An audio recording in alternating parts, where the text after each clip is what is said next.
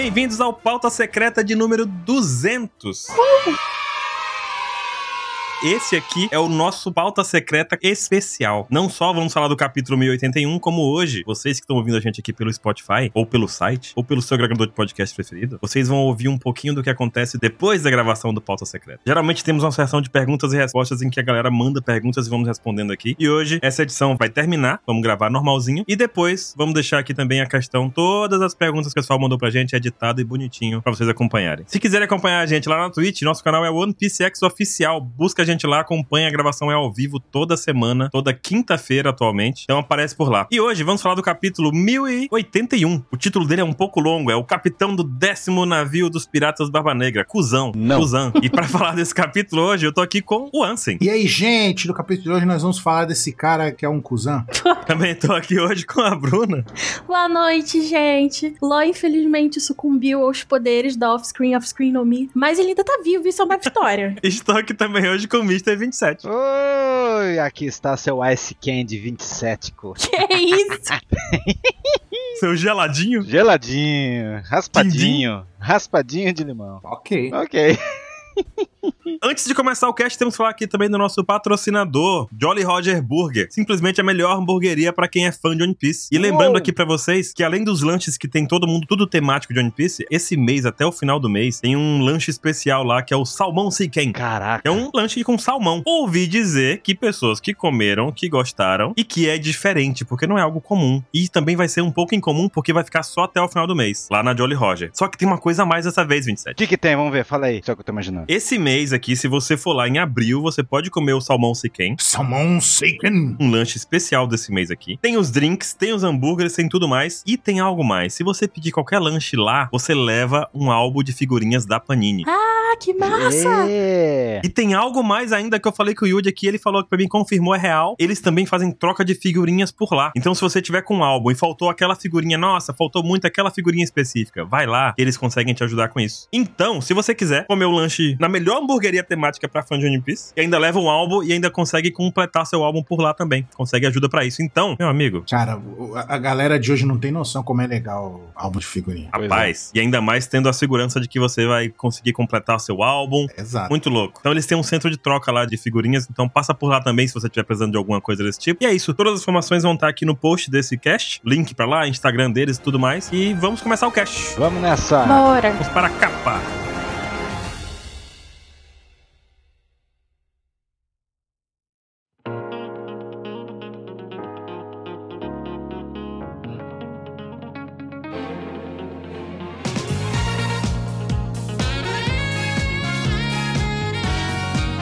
Começando pela capa aqui. Colorida. Hum, capa colorida, color spread, maravilhosa, muito bem feita. Lindinho. De esquilos? Esquilos, por que esquilos? Não sei. Esquilos comem mais do que aguentam, né? Na bochechinha deles, né? É, vai enfiando na boca e fica com a bochechinha gordinha, porque tá cheio de comida que eles vão comendo depois. Mas, mas esse é o Chipmunk. E muitas teorias dessa capa aqui, né? O pessoal tá delirando. Tem nem que vai fazer vídeo dessa cara. Tem uma que é muito boa. Hum. Eu gostei. Foi o, o Kiri que soltou essa no Twitter que eu li, pelo menos, né? Muita gente falou, mas o Kiri. Que é o quê? Vai lá. O Kiri falou que o nome do livro do Sanji é Cooking. Hum. Não faz sentido essa palavra assim. Ah, Mas a gente tem ali que o King tem uma coroinha ali no final. É. E se a gente observar a capinha, parece que tem uma galinha com um garfo, sabe? uma galinha? Você viu Rapaz. galinha? É tipo uma galinha segurando um garfo. É um pássaro. Não, um monte de pedra avulsa e um garfo. Não, parece um monstro de pedra bala segurando um garfo. Isso, isso, de bala de goma. Eu vi uma galinha de bala. Não, é, é um. Eu juro que eu não tô conseguindo ver a galinha. Eu tô me esforçando, mas não tá rolando. Não tô vendo a galinha. Eu sou especial. É verdade. Tá bom? Eu sou especial. Eu consigo ver a Só porque é coque o nome do negócio? É, é, galinha copa. É.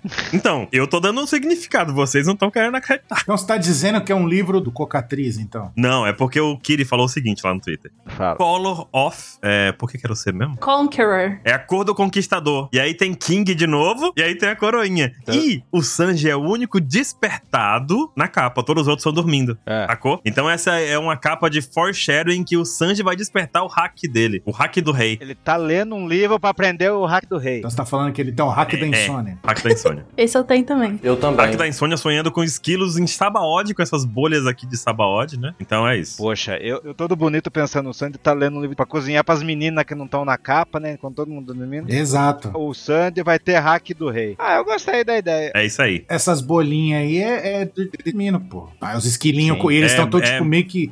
Alguns tá sonhando com os esquilinhos, porque os esquil... tem uns esquilinhos junto com eles, ó. Ele vai despertar. Tem um no cabelo do Brook. Eu não entendi a camisa do Chopper. Eu usaria fácil a camiseta do Zoro, hein? Puta camiseta da hora. Pô, achei Da massa também. mesmo. É o Monosuke ali, né? É, o Momonosuke com os peidos. Não, pode ser o Kaido. É a espada, é a espada do Zoro que o. o- A espada do Kaido. É. Não, e, e tem um esquilinho ali que o Zoro tá quase matando. É. Tá, mas o que tem escrito na camisa do Chopper? Eu não consegui entender ali. Eu também não. Que os ping. Minha cabeça buga quando eu tento virar. Aí eu virei a imagem e não consegui entender que é spam ou spell. Hum. Não, tá muito difícil, é. Enfim, não sei. Só na cabeça do Oda, pra saber o que é. E na camisa do Frank? A One Piece. Ah, pode crer. O Brook. Ah, não, o Brook tá aqui. O Brook tá do outro lado, mas o Brook também tá na camiseta do. Sleep, é. Sleep. É Sleep? Dio. O Dio do Jojo tá dormindo, tá? Dio Sleep tá na camisa do Frank. Muito louco. É mais ou menos isso. É legal a cena, né? Porque tá o Zoro dormindo, quase matando o esquilinho. Aí taca a mão na cara do Frank. Quem nunca dormiu assim?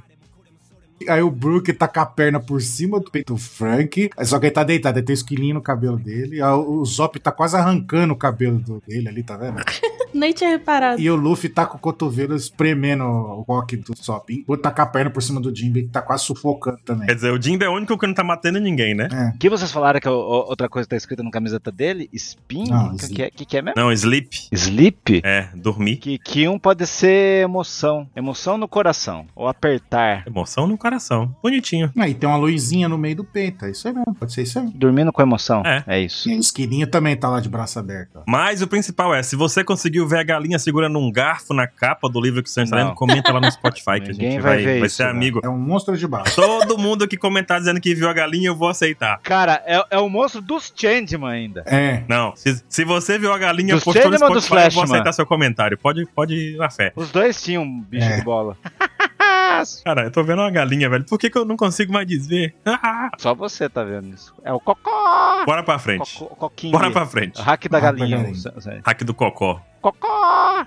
E viu aí na outra página o Ruff aí de Mario aí, com a roupinha do gatinho. Pois é, né? Pitico. Eu, eu lembrei do Mario, né, cara? O roupinho de gato. É isso mesmo que tu falou, né? É, tá todo mundo com roupinha de gato, se for ver. Pois é. De todos os gatos, ele que pegou o peixe. Você- Olha que a Jump fez. É a carpa, né? É, vai virar o Kaido, cara. Pegou o Kaido. Hum, tem que ser, né, o Luffy. Eu gostei, eu não conheci todos ali, mas eu sei, por exemplo, que tem o carinha do Magic and Muscle, né? Nunca saberemos todos. O Mesh, que inclusive saiu anime agora, então recomendo pra vocês assistirem aí. Você viu? Magic and Muscles. Eu Vi, vi. muito bom, muito bom. Bom. É, não, muito bom mesmo. Tá bom, que seja. Nunca vai ver, né, Maldito? Eu vi o, o Shinoko lá. Pelo amor de Deus. Vê esse, depois é legal mesmo. Eu acho que eu vou ver, vou ver, vou ver. E a primeira página? Primeira parte. Primeira página, vamos lá pra primeira página do O capítulo. que, que tem? Que a gente começa exatamente onde o outro parou. A gente vê o navio do Garp ali voando ainda, depois de ter um rastrozinho ali no céu. A caveira de Hashinosu. A gente vê o efeito sonoro do cachorrinho batendo com a o pau na cabeça de alguém, ó. Bonk. Bonk. Por quê? Porque esse é o som do Garp dando socão e continuando dali. E o que é interessante é que a galera tá voando, o Garp tá voando também ali, e o pessoal fala que o navio de guerra tá caindo. E aí, o maluco da lama, do boné de aba gigantesca, Da lama. Da argila. Já o load. da argila, né? É o, o Load ali. Não, o Load, eu vou perguntar pra ele se ele usa um boné desse e por que que teria uma aba tão grande, né?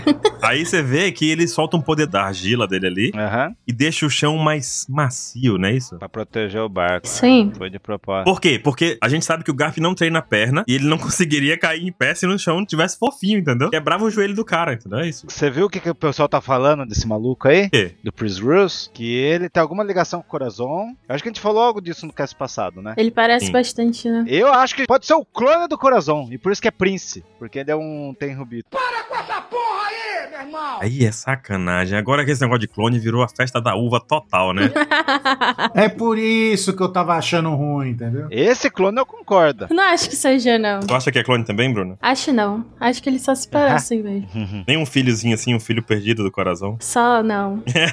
E o tal do Gruz é o Grow coroado, que é um tipo de flamingo. Aí, do Flamengo. Fazendo que ele é filho do. Nossa! É, então. Isso é muito bom. Pô, não sabia dessa não. Então, tô falando, não, tô fazendo essas relações. Aí já melhorou bastante a teoria. já. Melhorou absurdamente agora, né, Vince? Estão enxergando que não tem, mas tudo bem. Mas essa agora que você falou é muito melhor do que ser um clone do Corazon. Não, tô falando que pode ser filho, porque o Corazon morreu o quê? Uns 20 anos? Pois é, o Lau era bebê. Não, não. Mentira, era criança. Talvez. Mas é isso, eu gostei da ideia, muito boa. love is for, love is swole.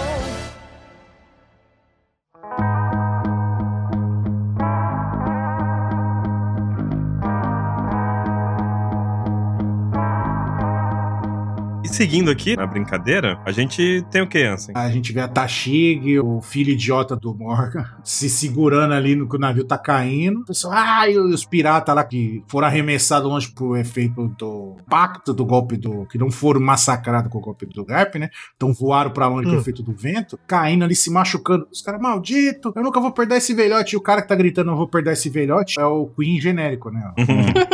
Como se ele tivesse algum poder de Exato. negar, né? O cara, ah, eu não vou perdoar ele. Vai fazer o que a a respeito, então? Não, vocês viram a graça dessa página de baixo? Hum. Tá todo mundo caído, morto e o Garp. Não se mexa. É. pois é, né? né? Porra. Não se mexam, piratas malditos. Fica só, ai, ai, cãibra, ai, ai. Ai, câmera. Tá igual a gente depois que a gente termina o mangá. Tinha que ter um pirata ali falando, como se a gente conseguisse? Isso é muito bom. Pois é, né? E aí, ele todo imponente ali com o navio dele atrás ali e tal. Finalmente esse barco ficou imponente. É, e alguém comentando, ah, eu não posso aceitar isso, né? Essa cena é, foi polêmica ontem na OPEX. Ele está reclamando que tá muito fraco, né? Ah, essa cena aqui a gente tem que comentar isso. Eu vou comentar. É porque nesse momento aqui a gente vê o Garp de costa nessa página dupla aqui. Uhum. E o Garp vai, tem um, um reticênciazinhas, ele fica meio hesitante em falar. E ele fala que não pode aceitar isso. Só que ali do lado tem um balão de bocejo, né? Esse Hum. balão de bocejo não deveria ser bocejo, deveria ser o som de um bocejo, porque é uma onomatopeia.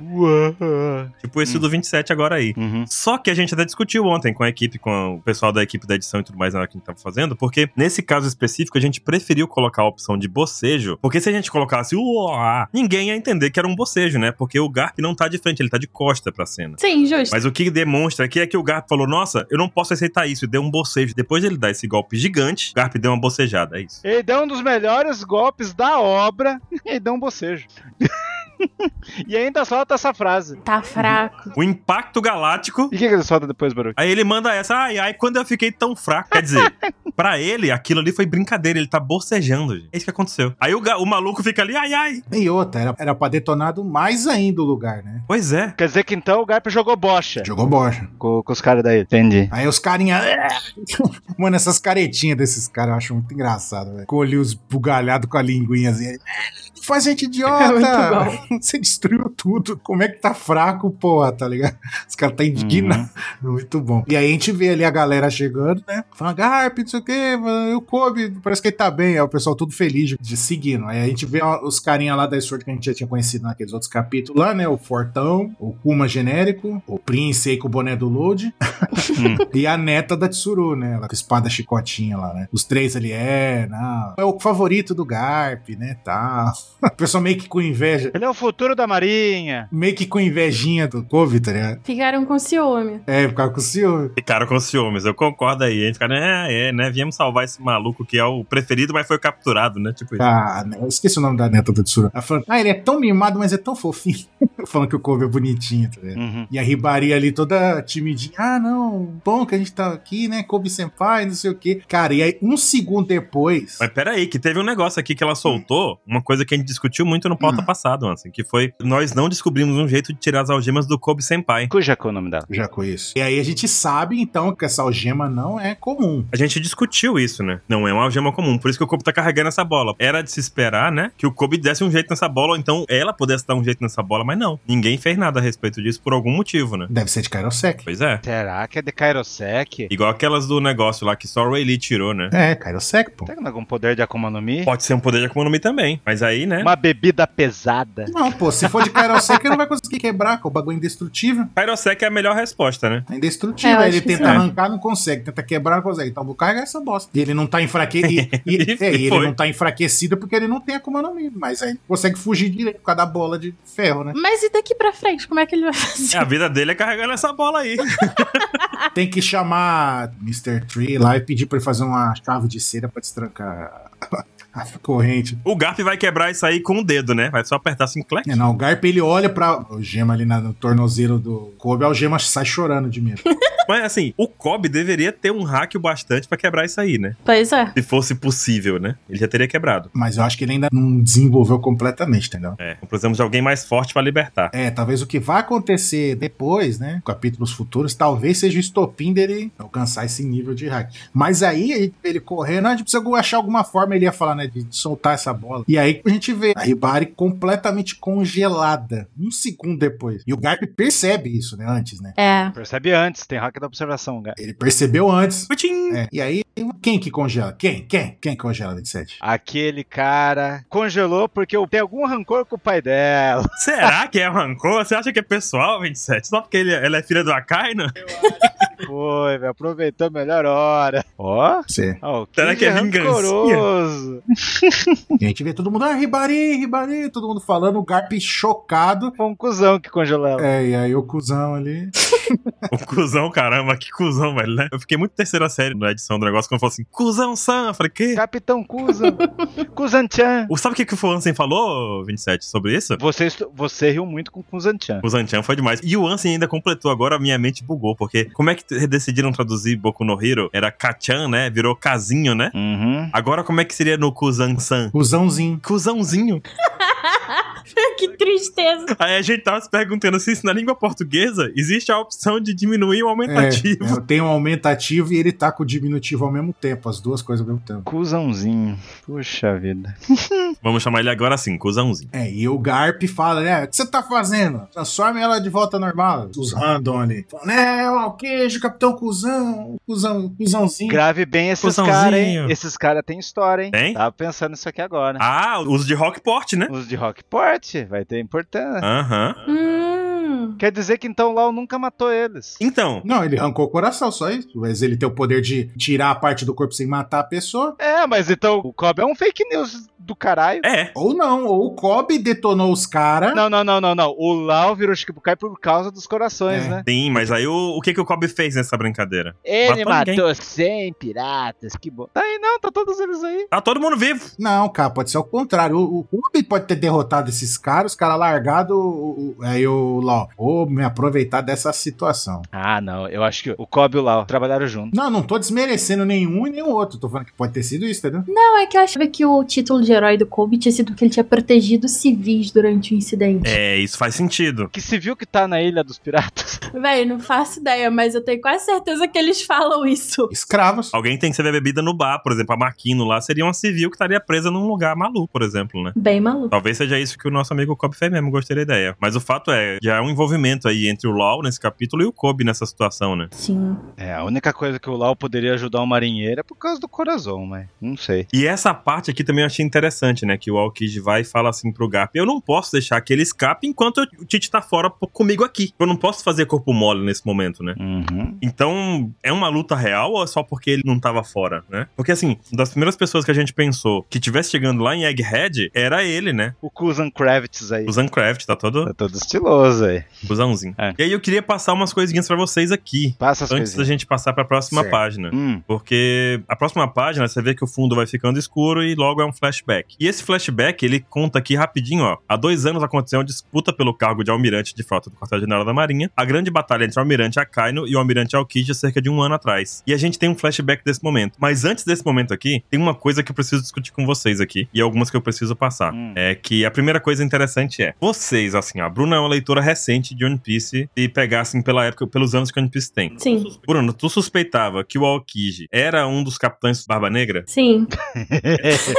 Essa tua suspeita não era muito forte, certeza absoluta, certeza que ele era. Não muito, não. Eu, tipo assim, eu achava que era porque ele foi apresentado, mas eu ficava tipo, ah, será tão óbvio assim? Eu vou te contar agora que pra gente aqui, o que tá velho já, Ansem, pra ti era uma certeza absoluta. Absoluta. E pra ti, 27? Desde Dras Roça. É, Coliseu Corrida. Caraca. Então, O Jesus falava. eu vou contar pra vocês agora, eu fiz uma pesquisa reversa, né? Tava pesquisando aqui, pô, desde quando a gente tem essa certeza? Porque é tão forte na gente, Bruno. Quando que o chat GPT falou pra você, Baruco? Cara, o GPT não me ajudou nada, porque eu fui usar o Twitter pra poder buscar, né? Tá? Ia quase pedir pedindo ajuda pro povo lá, mas eu encontrei antes. É. E, e o que acontece é que, tipo, pra gente, Bruno, é uma certeza já tem mais de uma década. Caramba! Olha só que loucura. Isso Hum. aconteceu no capítulo 650. O título dele é Duas Mudanças que Precisa Saber. É um capítulo que acontece no final da Ilha dos Tritões, que foi lançado em 2011. Nesse capítulo, a gente descobre que a Shira Rocha é a Poseidon. Sim. E o Jinbe chega pro Luffy e fala assim: É, Luffy, você precisa saber duas coisas que você tá viajando aí e não sabe de nada, mas tem duas coisas que você tem que sair daqui sabendo. E o Luffy tava comendo, não queria nem saber, não queria ouvir, mas o bando ouviu. Que nem eu. Exato. Aí o Jinbe começou a contar que o Akaino e o Aokiji tiveram uma grande luta e que isso aconteceu logo depois de Marineford porque o Sengoku abdicou do cargo de almirante de frota. E aí o Sengoku recomendou o Aokiji pra ficar no lugar dele como homem de confiança. Tá. Ok. Mas o alto escalão do governo mundial indicou o Akaino porque ele era um candidato poderoso. Que será? E aí, o Aokiji nunca se mostrou interessado em fazer nada. Tipo, sempre fez corpo mole, ah, toma ali. E aí ficava lá, né, com aquela moleza dele. Justiça com preguiça, né? Justiça com preguiça. E o Akaino era o quê? Justiça com Absoluta. Absoluto. buracos. Justiça com buracos. Bruto, bicho, né? Mas assim, na hora que o Aokiji descobriu, isso é o que o Jinbe conta, tá? Não tô inventando nada, é o Jinbe que conta pro bando. Na hora que o Jinbe descobriu que o Akainu seria a outra opção, o Aokiji bateu na mesa e falou: não, então não pode. Ele foi contra, foi extremamente contra o Akainu ser o almirante de frota naquela situação, né? Uhum. Então surgiu a disputa inédita, que a frase que o Jinbe usou foi até interessante, né? Homens mortos não contam histórias. O perdedor dessa luta entre o Aokiji e o Akainu não poderia fazer nada pra interferir na história. Perdeu, aceita. E aí a batalha durou 10 dias, foi lá em Punk Hazard, né? E ela foi assistida por todo mundo. Nesse final da discussão, o Jinbe conta lá que o Aokiji perdeu e que ele não aceitou ficar um posto abaixo do Akainu, quer dizer, um mau perdedor, né? E aí por conta disso, o Aokiji decidiu sair da marinha. Mal perdedor, temos o demônio que vai controlar a marinha. Ah, eu vou ficar aqui subordinado ao capeta. Não. Ah, mas ele podia fazer alguma coisa contra os atos demoníacos, né? Mas ele decidiu sair da marinha nesse momento. E aí o Insama liga lá, zero extermínio, tá com raio na cabeça dele. E aí, olha só como esse capítulo é importante, porque nesse momento a gente descobre essa história do Aokiji com o Akainu, e também o Jinbe bate na tecla de novo, que são duas coisas que precisam saber. A primeira dessa parte do Akainu e do Aokiji é que o Quartel da Marinha agora é o mais poderoso exército da justiça, né? Da justiça, entre aspas, aqui. Teve medo da galera de um ano. E a outra notícia é sobre, sabe quem? Barba Negra. Que ele virou Yoko. Nesse mesmo capítulo, a Nameta fala assim: ah, aquele que a gente conheceu, o Moktal. E o Chopper fala assim: ah, ele que destruiu o Drum, né? E o Jinbe conta que ele é um veterano do Baba Branca e que conhece o oceano como palma de sua mão. Logo, deu um hype aí no Baba Negra, né? E estão chamando ele de o novo Yonkou também. E também fala que os rumores dele de ser um caçador de habilidades, que tem habilidades de caçar frutas e que o bando dele é o mais forte usuário de Akuma no Mi. E aí, inclusive, tem um foreshadow que a gente citou na época que apareceu o Gear 5, né? Que é quando o Chopper brinca assim: ah, meu Deus, eu sou um alvo. Aí o Sop diz pra ele: meu Deus, quem vai querer a Hito Hito no Mi, né? Ninguém vai querer essa fruta. Não, é verdade. Hum. E foi tudo nesse capítulo. Então a gente apresentou o destino do Barba Negra, que já tava naquele tempo, né? Dos Tritões, em 2011, gente. O Barba Negra já tava sabendo de muita coisa, já tava agindo muito mais à frente do que o Luffy, né? Isso foi em 2011? 2011. E quando foi o Burgess lá? Aí, o do Burgs, a gente tá no capítulo agora 1081, que é 1080 foi o passado, né? E a gente no capítulo 720, veja só, resolução Full HD e depois resolução HD. No capítulo 720 é o capítulo Os Gladiadores Prisioneiros, que foi lançado em 2013, 27, 2013. Então um foi 2011 ou foi 2013? Isso, 2011 a gente teve uma visão geral do que aconteceu, né? E tem outro de 2015 que eu vou comentar também aqui, É. que é, nesse de 2013, no capítulo 720, o Luffy passa correndo com a Rebeca no começo do Coliseu Corrida lá e tal, e ele encontra o Bugs falando do Nemoshi. E aí vem toda a suspeita que a gente tem sobre o ter entrado no bando da Barba Negra. Porque o Bugs tá falando lá... 10 anos. É, cara, 10 anos. Caralho. Não é uma certeza muito forte na gente. É. Por isso que é forte assim. 10 anos que a gente acredita nisso. Bug- e aí o Bugs tá falando com o Barba Negra e ele faz um zihahaha, tipo, não é a mesma coisa que o Shiryu? Aí o Bugs fala que não confia no Aokiji. É, mas com o Aokiji eu não confio. E aí a gente, com esse pequeno diálogo, velho, duas frases, É, sabe, ele entrou no bando. a gente juntou as pedras e falou, pô, juntou. O Barba Negra tá recrutando o Aokiji assim como fez com o Shiryu, que também não é um cara confiável. Mas o Bugs não confia, e isso vale pra agora. O Bugs não confia no Aokiji desde o começo. É, porque o cara é um alto escalão da marinha. E aí, do nada, perde e vai pro o lado extremo oposto, tá ligado? E o Road Poneglyph quis fazer mistério naquele segundo lá. O décimo capitão é um mistério. Ah, toma banho. E nada. E tem mais aqui, né? Que o Barba Negra também disse que o Bugs naquela época, né, ia levar a Mera Mera, que é a fruta do fogo do Ace. E inclusive, a primeira vez que a gente gente vê o Barba Negra com as amarrazinhas na barba, de barbona grande e tal, no pelo do Indemushi, né? Isso. E ele até faz uma ironia dizendo que vai parecer que o Ace entrou no bando dele, mesmo o Ace tendo recusado a sua proposta. E aí já vem aquela ideia de que houve uma proposta pro Ace entrar no bando, que a gente viu, né, naquela luta Ele do fala, ele capítulo. fala. Pois é, então, naquela luta. E aqui em cima a gente relacionando a situação, a gente também percebe que ele vai recrutar o Aokiji. Essa é uma relação direta. Isso desde 2013, cara, 10 anos atrás. Porém, lá no capítulo 793, 2015 já, 27, Hum. a gente tem outra situação que acontece envolvendo o nosso amigo Kuzãozinho. Hum. O Gorbachev, o Gorosei Gorbachev, fala pro Akaino, tipo, ouvi dizer que o Kuzanzinho está unindo forças com Barba Negra. E isso é uma desonra pra minha família, desonra pra Marinha. Aí o Akaino vai falar, ah, mas ele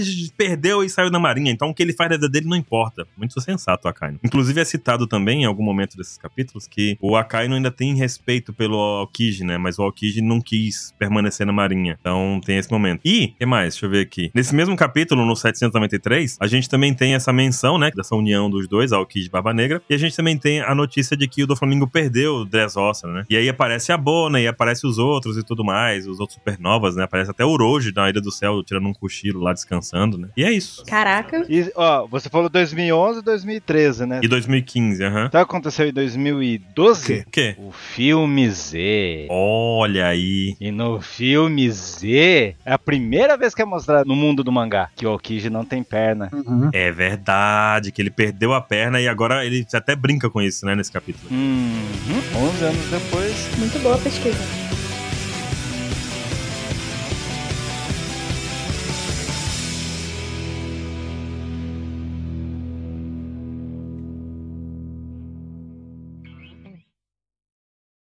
Umi wa miteiru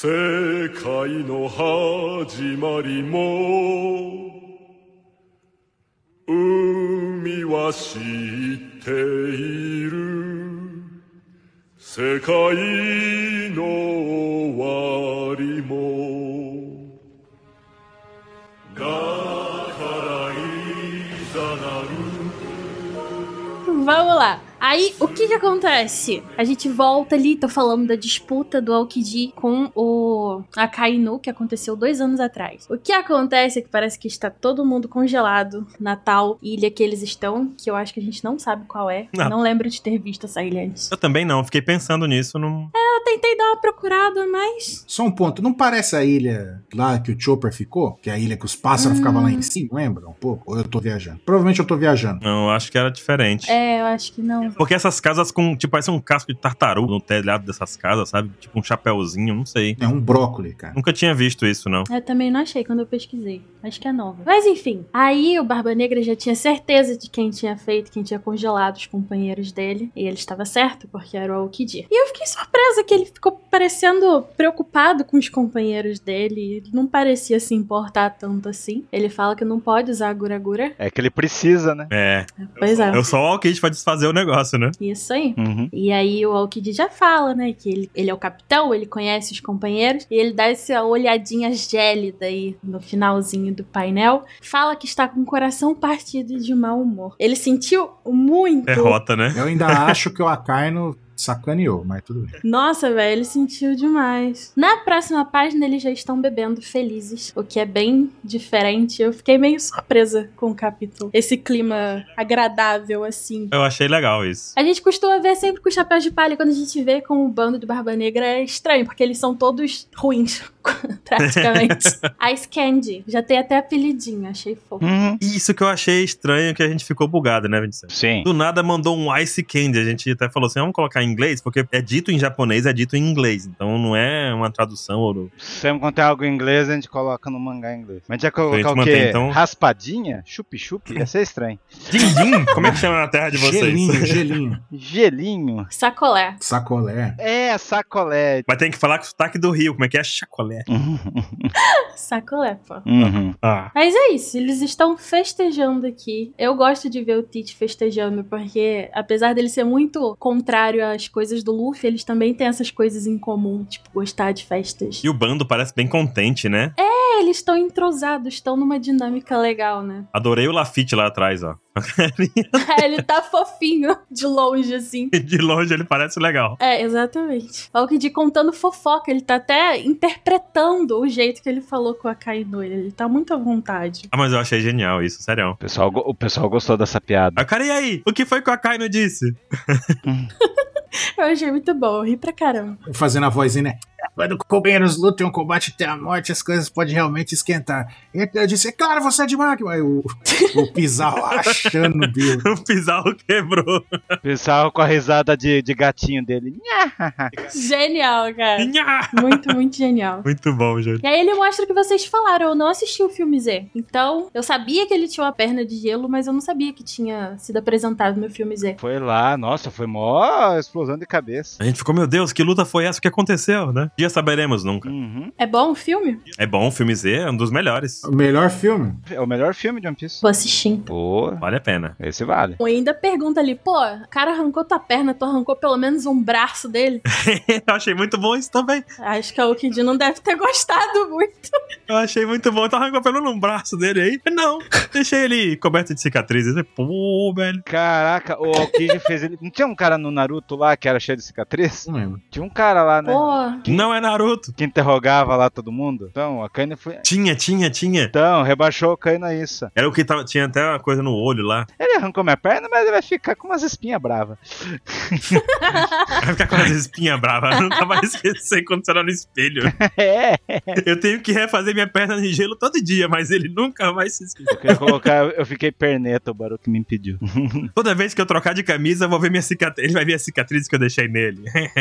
tipo isso. Daí é a página mais complicada pra traduzir. Chegou a belezura da Catarina. Falando em cicatrizes. Senhor Almirante, você conhece o homem da cicatriz queimada? Cara, será que eles embebedaram o Alkid pra poder extrair informações dele? Assim, toda vez que a gente fala dele, você vai falar, o homem da cicatriz Não, queimada. mas Fala tem que ser a palavra em japonês. né? Em português não dá. Não tem a mesma força. isso. Hinokizo. Hinokizo. Orinokizo. Faz nome de filme, o homem da cicatriz de queimadura. Daí todo mundo vira Ike nessa página. Cicatriz de queimadura? O quê?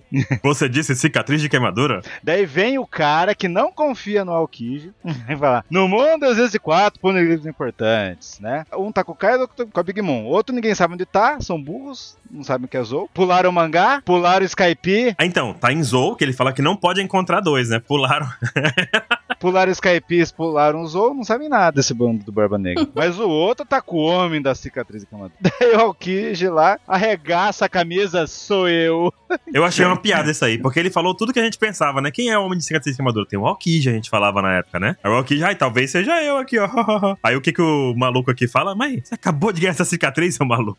Oda dando uma zoada nos teoristas. O que que é topo, topo, topo? Cara, eu tô ansioso pra ver a risada do Vasco Shot no anime. O anime vai ficar estranho, viu? Vai. Topo, topo, topo.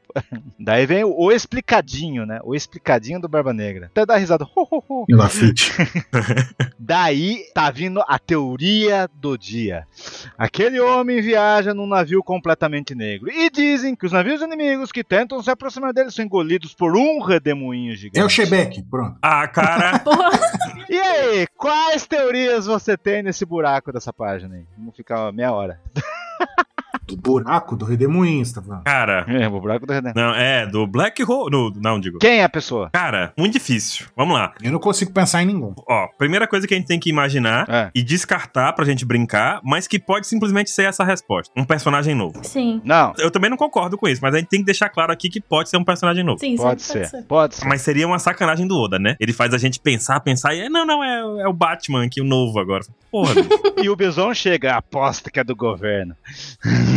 Putz, cara, o Bison, ele fala um negócio muito louco, que é verdade. É. Que, tipo, o governo é muito corrupto, então seria muito inteligente da parte do governo ter com eles Hum. um Red Poneglyph pra que ninguém Sim. nunca consiga pegar One Piece. Muita gente teorizava isso, né? Olha que legal. O Pois é. cara que é do bando do Barba Negra tá falando que o governo é corrupto. Então, quanto corrupto é o governo do Barba Negra? É um corrupto. Pois é.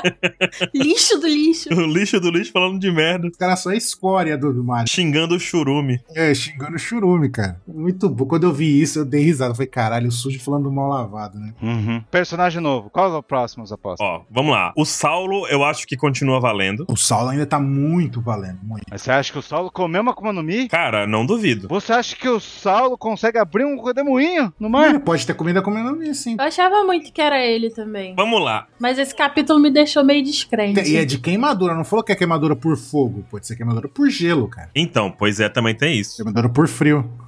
Mas também pode ser chamada queimadura de chama, queimadura de fogo. Em formato de fogo também. É, a cicatriz Formato pode ser no fogo. formato de fogo, Que- sim. Pode ser muita coisa. Que aí vem a teoria do Dragon, né? Que poderia ser o Dragon, aquela cicatriz no rosto dele, aquela tatuagem, melhor dizendo, era uma cicatriz e ele transformou em tatuagem. É, The Last of Us, do- parte 2 agora? Não, não. É. Não, isso acontece porque a gente vê esse sistema de transformar cicatriz em tatuagem acontecendo de diversas formas, né? É, a Nami faz isso, a Hancock faz isso, o Fischer Tiger faz isso. Pega uma marca que tá, foi colocada no corpo e. Aquele barco lá do, do Dragon lá que apareceu lá no Zoro é preto, estão falando, nossa, é o Dragon. Pronto. É o Dragon, é o Dragon. Mas não, não dá pra saber se é o Dragon, não, gente. Mas, ao mesmo tempo, a gente não pode ignorar que o Dragon poderia ter uma fruta de vento que faz redemoinho no mar. É. O pessoal Sim. também tá falando que pode ser o cara do Crocus lá. Ah, o loirinho lá. Aí eu acharia paia. Chapéu de palha. É. O irmão, do, Chique. O irmão do Chique lá. Vamos, vamos chamar de irmão do Chique, né? Irmão do Chique. Que tinha um chapéu de Wano e não aconteceu nada. Ele ficou o ano inteiro pensando que iam falar que, quem era esse cara. Cara, quando o Zoro falou não aconteceu nada, ele não tava brincando. Nada aconteceu. É. E que mais? que mais que pode ser? Tá, minhas apostas é um, o Sol, Better Call Saul. É. E Se ele tem Akuma no Mi ou não tem, whatever, tanto faz. A Wolf fez esse programa. É. Muito bom. E dois, o Drago. E ele com, com a Akuma no Mi É. do vento lá, com certeza ele seria capaz de fazer um redemoinho, afinal, né? Sim. Uhum. Três, que eu acho mais improvável ser um personagem novo. Que aí é uma sacanagem do Oda. Ah, poder... o cara que fez o redemoinho pode ser o cara que fez o redemoinho lá no Chique. Que? Não conta o Chique. Lembra lá que teve uma tempestade lá? Não. Tu vai perguntar do Chique pro Ansem.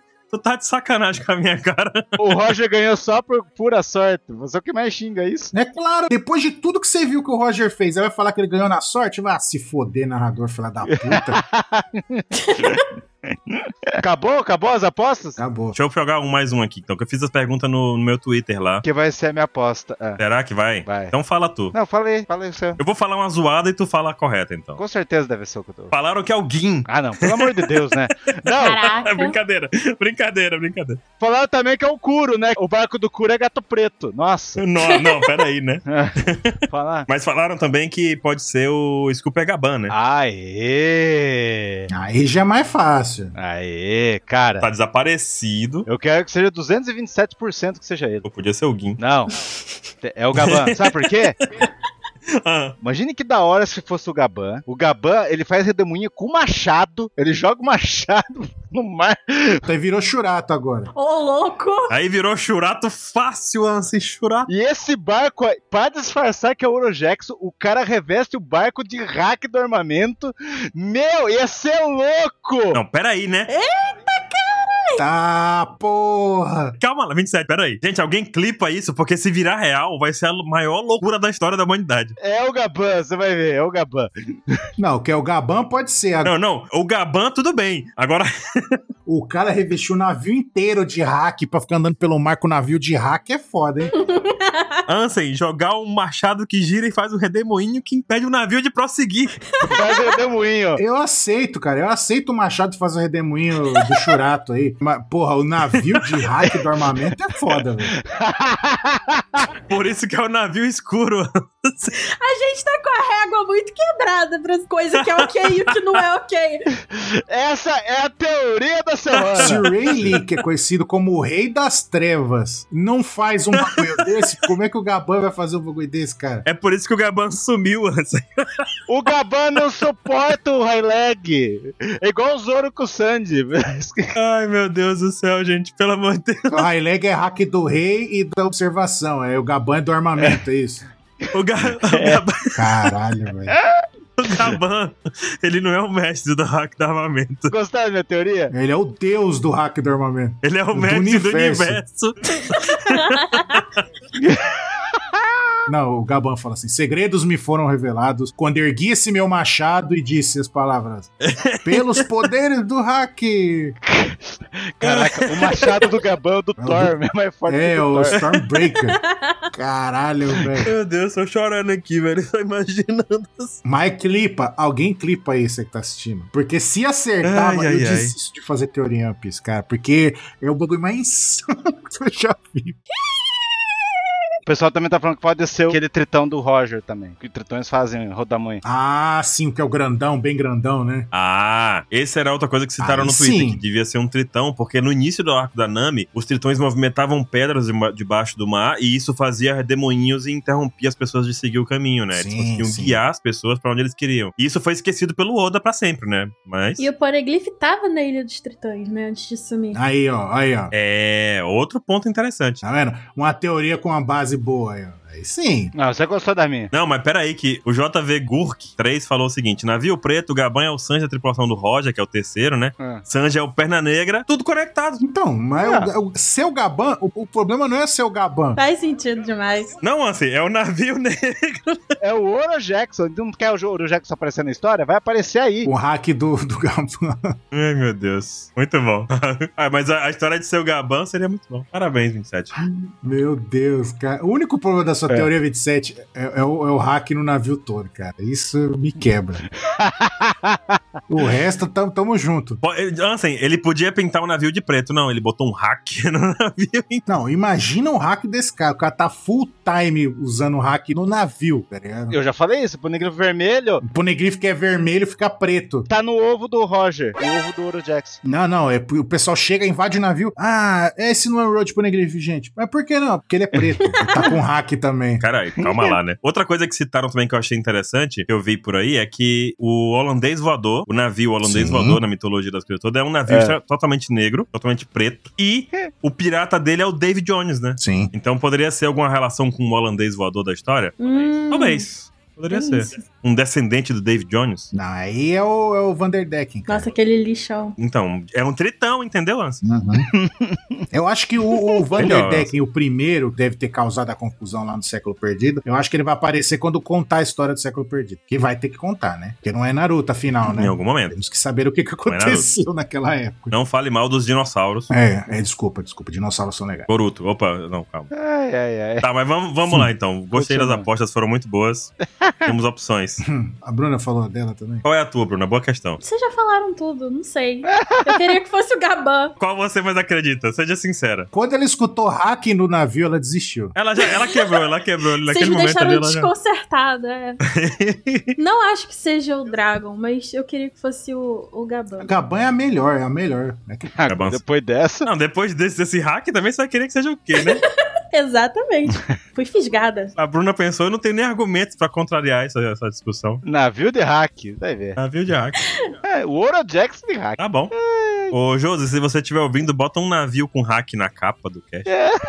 Muito bom. Vai ser pra gente lembrar quando encontrar, quando acontecer isso. Tá, e seguindo o capítulo finalmente, o Aokiji fala que não tem muitas lembranças, muitas boas memórias sobre Poneglyphs, né? E ele acha que não esqueceria se visse um Poneglyph vermelho, porque, nossa, é muito chamativo de fato, né? E ainda mais do que, que aconteceu em Ohara, né? Isso, que ele não viu nada disso em Ohara, e que o que ele tem de lembrança sobre isso é sobre um bom amigo, e ele tá falando do Sauro aí, né? Uhum. Uhum. que desafiou o governo. E ele também falou aqui que de uma criança triste, né? De uma garota, que no caso foi a Robin. E aí a conversa ficou meio deprê. O Burgess não tem papas na língua. Falou que coisa mais chata. Que história ficou assim tão de repente, né? Uhum. Super sincero. E nessa hora aconteceu uma coisa que eu achei genial, sensacional, incrível, maravilhosa desse capítulo aqui. Nosso Ah. amigo Lafitte virou pro Barba Negra e falou assim: viu? Se a gente acabar com ele agora e pegar a força dele ia ser massa, hein? Cara, nessa hora o que aconteceu, 27, no Onomatopeia? Aí foi numa topeia que eu falei: onde coloca estalo ou coloca V estourada? Eu quero V estourada. O que virou muito- do Flamengo. É, ativou a raiva no Aokiji ali, né? Lembra toda vez que o do Flamengo ficava puto? Uhum. Eu até queria colocar pro. é, eu ouvi isso, seus putos. O Baruco me impediu de novo. Seria bom. Pô, os caras estão literalmente ali do lado do Kid. Como que ele não ia ouvir? Eu imaginei o seu Madruga fazendo aquela pose de luta dele, pulando no pezinho, fazendo os bracinhos ba- baixo, cara assim, sabe? Vem todo mundo, pode vir, eu vou congelar vocês tudo, seu filho da mãe. Pode vir, vem, vem tranquilo. O que que foi? O que que foi? O que que há? O que eu achei foda é a cara do Barba Negra. Tá engraçado, não tá a cara dele? Caraca, o Kiji usa o chapéuzinho do seu Madruga. Mas a cara do Barba Negra não tá engraçada de ladinho ali? Tá demais, tá demais. Mas eu achei muito legal isso aqui, porque o Barba Negra falou, cara, foi mal, calma aí que esse meu amigo aqui, o nosso amigo Lafitte, disse uma besteira. Ele é meio burro. Viajou, viajou. E que a gente não tá aqui pra isso, a gente tá aqui pra outra coisa. E aí eu achei legal do Barba Negra, porque ele poderia vencer essa luta, luta contra o Aokiji, porque o bando dele é incrível. E ele pode anular o poder da Akuma no Mi, aquele negócio todo, né? Mas o Barba Aham. Negra nunca luta sem ter certeza que vai ganhar. Sem ter um objetivo também na luta dele. Ele não compra a luta sem ter Mas objetivo. nesse ponto da história eu preciso falar um negócio. Como já foi a segunda vez, eu preciso falar um negócio urgente. Hum. Que é interessante. Diga. Toda vez que o Barba Negra fala dos companheiros dele, ele usa a palavra na cama. Interessante. Você sabe que tem diversas formas de você chamar amigo em japonês. Mas eu achei interessante isso. Todas as vezes que ele fala, por mais que na próxima página ele fala que eles não são amigos, mas ele usa sempre a palavra na cama. Eu achei isso interessante do Barba Negra. É muito bom mesmo, cara. Entra naquela parte dos Uhum. contrastes com o Luffy, né? E nas semelhanças. Sim. E no final do filme Z, aparece todo mundo criança e tá o Barba Negra sozinho. Sim. Então. Também puxando o filme Z aí de 11 anos atrás, né? É, né? Então, só pra vocês saberem, eu achei isso interessante. Curiosidade do tradutor, Mr. 27. Muito boa. Muito boa. Muito bom. E olha, se a gente seguindo aqui a história, o que, que o Barba Negra faz pra poder impedir essa derrota extrema que ele poderia sofrer aqui? Hum. Ele simplesmente chama o cara, vem pra entrar no meu navio. E aí eu queria te perguntar, senhor tradutor, é entrar no navio ou entrar no bando? É navio mesmo, né? Ele falou funé, ele falou funé, ele falou navio. Pô, interessante também, né? Eu revisei umas par de vezes esse balão. É navio. E a gente já vê que o Aokiji já começou a congelar a galera ali no chão. O, o Pizarro já tá, tá É rolando ali já. E aí, cãibra. Bizarro e o Vascochote já tinha ido de base. De novo, né? Cara, em dois segundos, velho. Equipe Rocket, o Pizarro e o. O Pizarro jogou a cachaça. Vou salvar a cachaça lá, a cachaça voando. ó. Por isso que é Vasco. Por isso que é Vasco. Sempre ele morre. É, Prioridades. Vasco. Jogou a cabaça do Gara ali, ó. Já era, menino. Salve a bebida. E aí foi interessante essa parte, eu achei bem interessante esse convite, porque aí o Barba Negra argumenta, né? Você não foi demitido, você não tá fora da marinha, então por que você não vem pra cá? Tipo, você não tem mais que seguir aquela justiça que você tinha. A minha justiça é diferente. E a gente sabe que ela não é a melhor justiça do mundo, né? Não é a melhor Barba Negra. Você foi expulso da justiça. Achei engraçado essas falas aí. Foi interessante, né? E o 15 fala: Uhum. Você tá maluco, porra? Só porque a gente tomou uma cachaça aqui, cê- é que eu Goró vou confiar aqui. em você? Aí foi quando ele fala a frase que eu disse lá no começo. Eu disse no começo, não, que eu mencionei que ele fala um bagulho interessante no começo. Que, não, é só porque a gente é pirata, pô. Quer dizer que a gente é amigo, a gente só tá navegando junto. Isso foi legal. Tem o mesmo objetivo e interesse em comum. Tá tudo bem. É, então a gente anda junto. É, enquanto tiver objetivos em comum, você é livre pra fazer o que você quiser. Quando. Então, Tipo, vem comigo, mas você faz o que você quiser. quando você é pirata, tá dando a dica pro Cus, ó. Se você for pirata, Sim. você é uma pessoa livre. Livre, mas é uma liberdade bizarra dele, né? Pode fazer o que quiser. Acaino. Esse é um conceito muito bizarro do nosso amigo Barba Negra, porque ele tem essa ideia de liberdade irrestrita que a gente discute hoje em dia, né? Hum. A liberdade onde você pode fazer tudo, inclusive o mal com os outros. Exato. E o Luffy, ele já busca uma liberdade em que você consiga pelo menos comer todos os dias sem se preocupar que vai ser, sabe? Sim. Tem que ter, não é uma liberdade igual a do Luffy, a do Barba Negra. Essa liberdade que ele oferece pro Aokiji aí é uma liberdade inclusive meio bizarra, porque eles são inimigos, mas vão ficar juntos até o fim, até o momento em que for interessante um pro outro. É diferente daquela coisa assim, ah, você pode fazer o que quiser, em que a tripulação do Luffy, por exemplo, a Nami busca criar o mapa do mundo, é, o Zoro busca ser o maior espadachim, aquele negócio todo. Cada um tem seu próprio sonho dentro do bando. Uhum. Mas no caso do bando do Barba Negra, ele meio que oferece assim: vamos comigo, vocês fazem o que eu quero, e enquanto isso podem fazer o que vocês quiserem. Uhum. É parecido, mas não é igual. É diferente esse aspecto. A questão que me mais migou nisso que ele falou foi que, tipo, não, a gente vai ficar junto aqui até quando for, né, conveniente pra galera. Se quando não for, eu prometo que vai cada um pro seu canto. E o Jaculuf, não, eles vai estar todo mundo junto, todo mundo tem a sua liberdade de correr atrás do seu próprio sonho, só que um confia no outro, a ponto de querer se sacrificar pra salvar o outro. Que a gente vê várias vezes acontecer com Sim. o bando do Luffy. O Sanji meio que querendo se sacrificar pra ajudar o Luffy, o Zoro, mais de uma vez ele fez isso, até o engoliu o orgulho dele Sim. a gente sabe que o Zoro é bem orgulhoso e engoliu o orgulho dele, se humilhando pro Mihawk, pro, pro Mihawk treinar ele pra poder ele cumprir o objetivo de, de tornar o Luffy rei dos piratas, tá ligado? A Nami, todo mundo engoliu orgulho e se sacrificou pra tentar ajudar o Luffy, entendeu? E é um negócio que eu não consigo conceber no bando do Barba Negra. Tipo, se algum, acontecer um perrengue que tiver que dar no pé, o pessoal vai largar ele fácil, assim. Isso eu tenho certeza que vai acontecer. Também tem essa sensação. Falou o cara que ficava sozinho quando era criança, né? É, e aí vai voltar a ficar sozinho de novo, porque um- ele não juntou amigos, ele juntou um bando de canalha. Uhum. É isso. O pessoal do bando do Luffy, eles colocam até os próprios sonhos em segundo lugar em relação ao sonho do Luffy. E eu não vejo realmente os piratas do Barba Negra fazendo o mesmo com ele. Não vai fazer mesmo depois dessas frases dele. E uma coisa interessante também que eu fiquei pensando depois é que o Barba Negra fala sobre isso, né? Você não foi demitido, você não saiu da marinha, você não foi expulso da justiça. Tipo, teoricamente o Aokiji tava no lugar mais justo do universo, que era a marinha, e ele disputou pelo cargo de de uma pessoa que podia fazer a maior justiça do mundo, né? Ele realmente sentiu muita derrota. E ter sido pro Akainu, né? É, é exato. O rolê deles lá em Ohara foi pesado, né? Ele vê o que o Akainu fez, ele ficou muito impactado com aquilo lá. E ele vê o Akainu chegando no topo da marinha, sendo o bostão que ele é, ele deve ter sentido bastante. Não, E aí o Barba Negra chega com essa oferta de liberdade, de fazer o que você quiser, você pode, a gente anda junto enquanto você precisar. Cara, o Barba Negra tem a fruta do timing, é isso. Porque a gente vê que antes desse convite do Barba Negra, aí vem a parte em que eu bugo. O Aokiji não aceitou na hora. O Aokiji decidiu pensar. E eu posso dizer isso por conta do capítulo 720 do Coliseu Corrida. Porque foi lá, o Bugs não tá aqui bebendo cachaça com a galera? Não tá ali atrás e ah, ah, ah, aquela coisa toda? Ele falou com o Barba Negra lá em Dressrosa, que foi depois desse período desse encontro aqui. E aí ele tava dizendo pro Barba Negra, o Bugs, que não confiava no Aokiji. Mas o convite já tinha sido feito. Esse momento de acontecer agora aconteceu antes do capítulo 720, entenderam? É, isso daí Aham. foi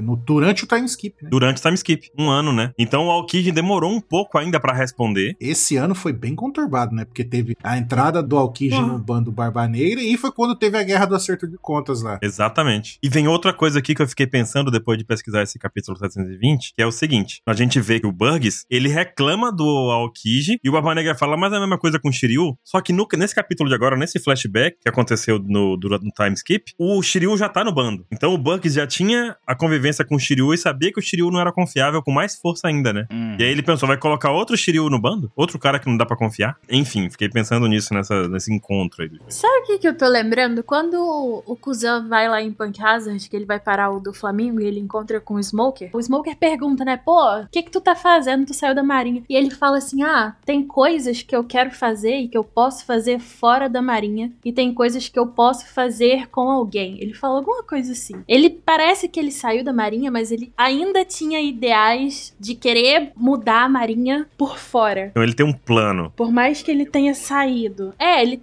tem um plano. Pelo menos foi o que pareceu quando ele falou. E ele fala também lá pro Smoker que ele ainda é o mesmo, que ele não mudou e tal. Ah, e ele pede pra ninguém falar que ele foi lá. Eu não sei se nessa época ele já tava com o, o Barba Negra, devia estar. Lá em Punk Hazard? É, Acho que sim, sim. ele pede pra ninguém falar que ele passou por lá. Mas Punk Hazard foi depois de Dressrosa ou foi antes? Foi antes. Foi antes. Foi muito. um- dias antes. Se foi antes, não, porque o- em Dressrosa o Bugs falou com o Barba Negra sobre isso. E o Aokiji, pelo jeito, não tinha entrado ainda. Não, mas falou que não confia nele.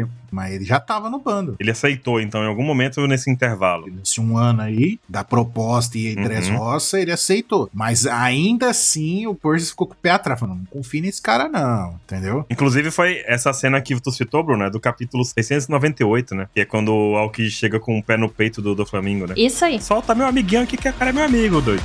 Mete o peito, não. Foi isso aí.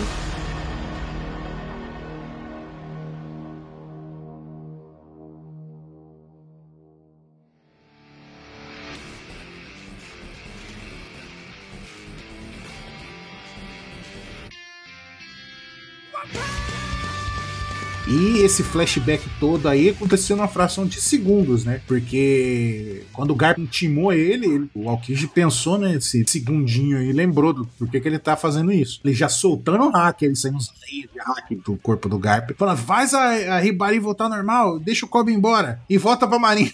Bem direto, né? Pirou, né? Ele pirou, né? Não, ele carteirou. Ele achou que o Aokiji estava na marinha e tinha que receber as ordens dele ainda, né? Uhum. E aí é Uhum. o que a gente fala, né? Você sempre fez o que você, que você queria fazer, por isso que eu respeitava você e tal, mas eu não posso fazer nenhuma delas, tá ligado? Tipo, né? Voltar pra marinha, soltar o Kobe e destransformar a Ribari. Na narração, a gente vê lá falando, batendo o martelo, que ele é o décimo capitão do, da frota do Barba Negra, né? Estilosaço ele nesse painel. Nós esperamos 10 anos por essa confirmação, hein? Que a gente já sabia há 10 anos. Brabos. Mas o pior que não é nem que a gente sabia, não, é que era certeza na nossa cabeça, era uma certeza absoluta já, não sei. Exato. Ficou, né? Quando falou que ele. Ah, tem o cara aí, você confia no, no, no, no falei, Ih, o cara tá com Barba Negra, fudeu. Ah, aí a teoria não era se ele tava com Barba Negra, a teoria por que, que ele tava com Barba Negra, que tinha alguma coisa por trás. Que até agora a gente não sabe. Até agora a gente não sabe.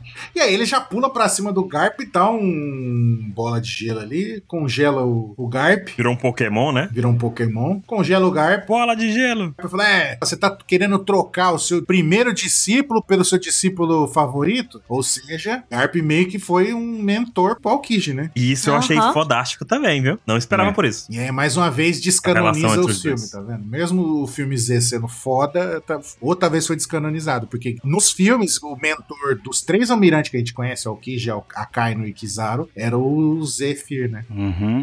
Zito. Só que parecia que todos eram pobres, né? Isso. E o Garp deve ter acolhido ele, mas. Quem tinha treinado eles era o espírito da marinha. É, mas eu tenho que falar uma coisa. Garp, esquece isso, velho.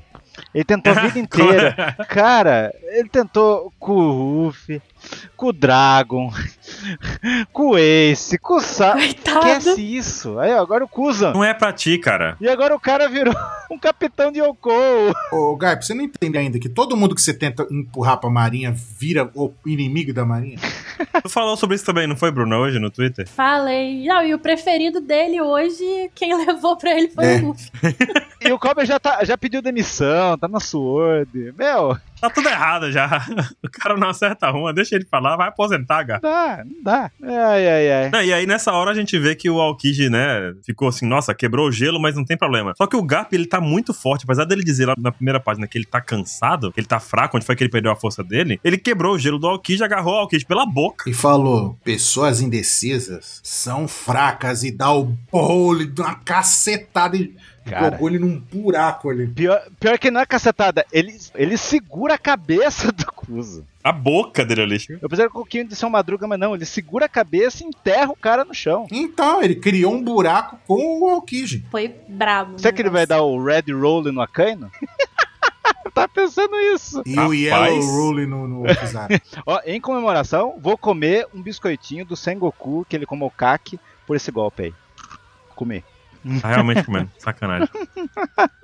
E essa frase aqui também, das pessoas indecisas são fracas, é uma frase da Akali do LoL, Ansem. Não sei se tu lembra não, disso. eu não lembrava, não. A Akali, não sei se é na versão antiga, mas pelo menos ela falava no começo quando jogava LoL. ainda.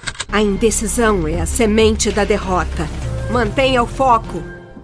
Olha aí. Pois É uma frase muito boa. E faz todo sentido. A pessoa fica aí, ah, eu sou, eu tô na justiça, eu tô no Baba Negra, eu não sei onde eu tô, ah. Não, mas faz sentido, porque quando você tá convicto de uma coisa, aquela sua convicção é inabalável. Você vai, e vai mesmo que você se ferra. Sim. Você vai com força pra fazer aquilo. E na indecisão, você, ah, você perdeu já, entendeu? É isso aí, concordo. Uhum. Alguém comentou um negócio legal pra mim no Ah. Twitter. Eu tô procurando aqui, calma aí. Beleza. Quem foi? A pessoa postou uns painéis de Marineford do Garp, ficando em dúvida do que, que ele fazia em relação ao Ace. Olha só. Quando o Ace fala que queria viver. É uma coisa assim que ele sentiu, né? Parece que ele sentiu aquilo lá na pele. Caramba, Bruno, então isso é uma evolução do personagem, do Gar. Pois é. Eu tenho que achar quem foi. Muito legal. Putz, isso define muita coisa. Que a gente discutiu também, né? Por que, que o Garp entrou na frente agora foi salvar o Kobe depois de ter deixado o Ace morrer na frente dele, né? Não é? Mas eu acho que lá. Ah, não sei. Eu, eu acho que não foi indecisão do Garp. Lógico que foi, pô. Ele gostava do Ace. Ah, ele teve uns sinais, né? Ele sobe na plataforma pra ficar perto. Ficou. Não, ele só ficou do lado ali. Um familiar. Não, mas depois ele fala que vai atacar o Akainu. Ele não podia fazer isso. Tinha que ficar lá É. do lado da marinha. É que ele ficou do lado. Já morreu, vai fazer, vai dar a revolta. Sengoku foi segurar ele, ele decidiu no final só, quando o Ace morreu, né? Vai, eu vou pra cima. Outra característica de tradução é que, tipo, o Blue Roll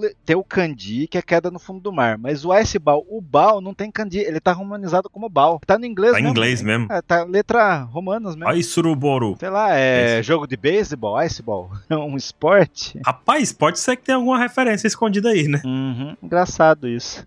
Quer dizer então que o Aokiji foi com a Big Mom e foi pro, no Kaido. Porque a queda no fundo do mar, de novo, né? Levou o golpe de magma. O Aokiji sempre quer fugir do Tá, magma. Agora o pro jogou ele pro magma. Quer fazer piada de magma? Vai lá pra lá, no fundo. Vai lá, vai, vai pegar seu trauma aqui, vai.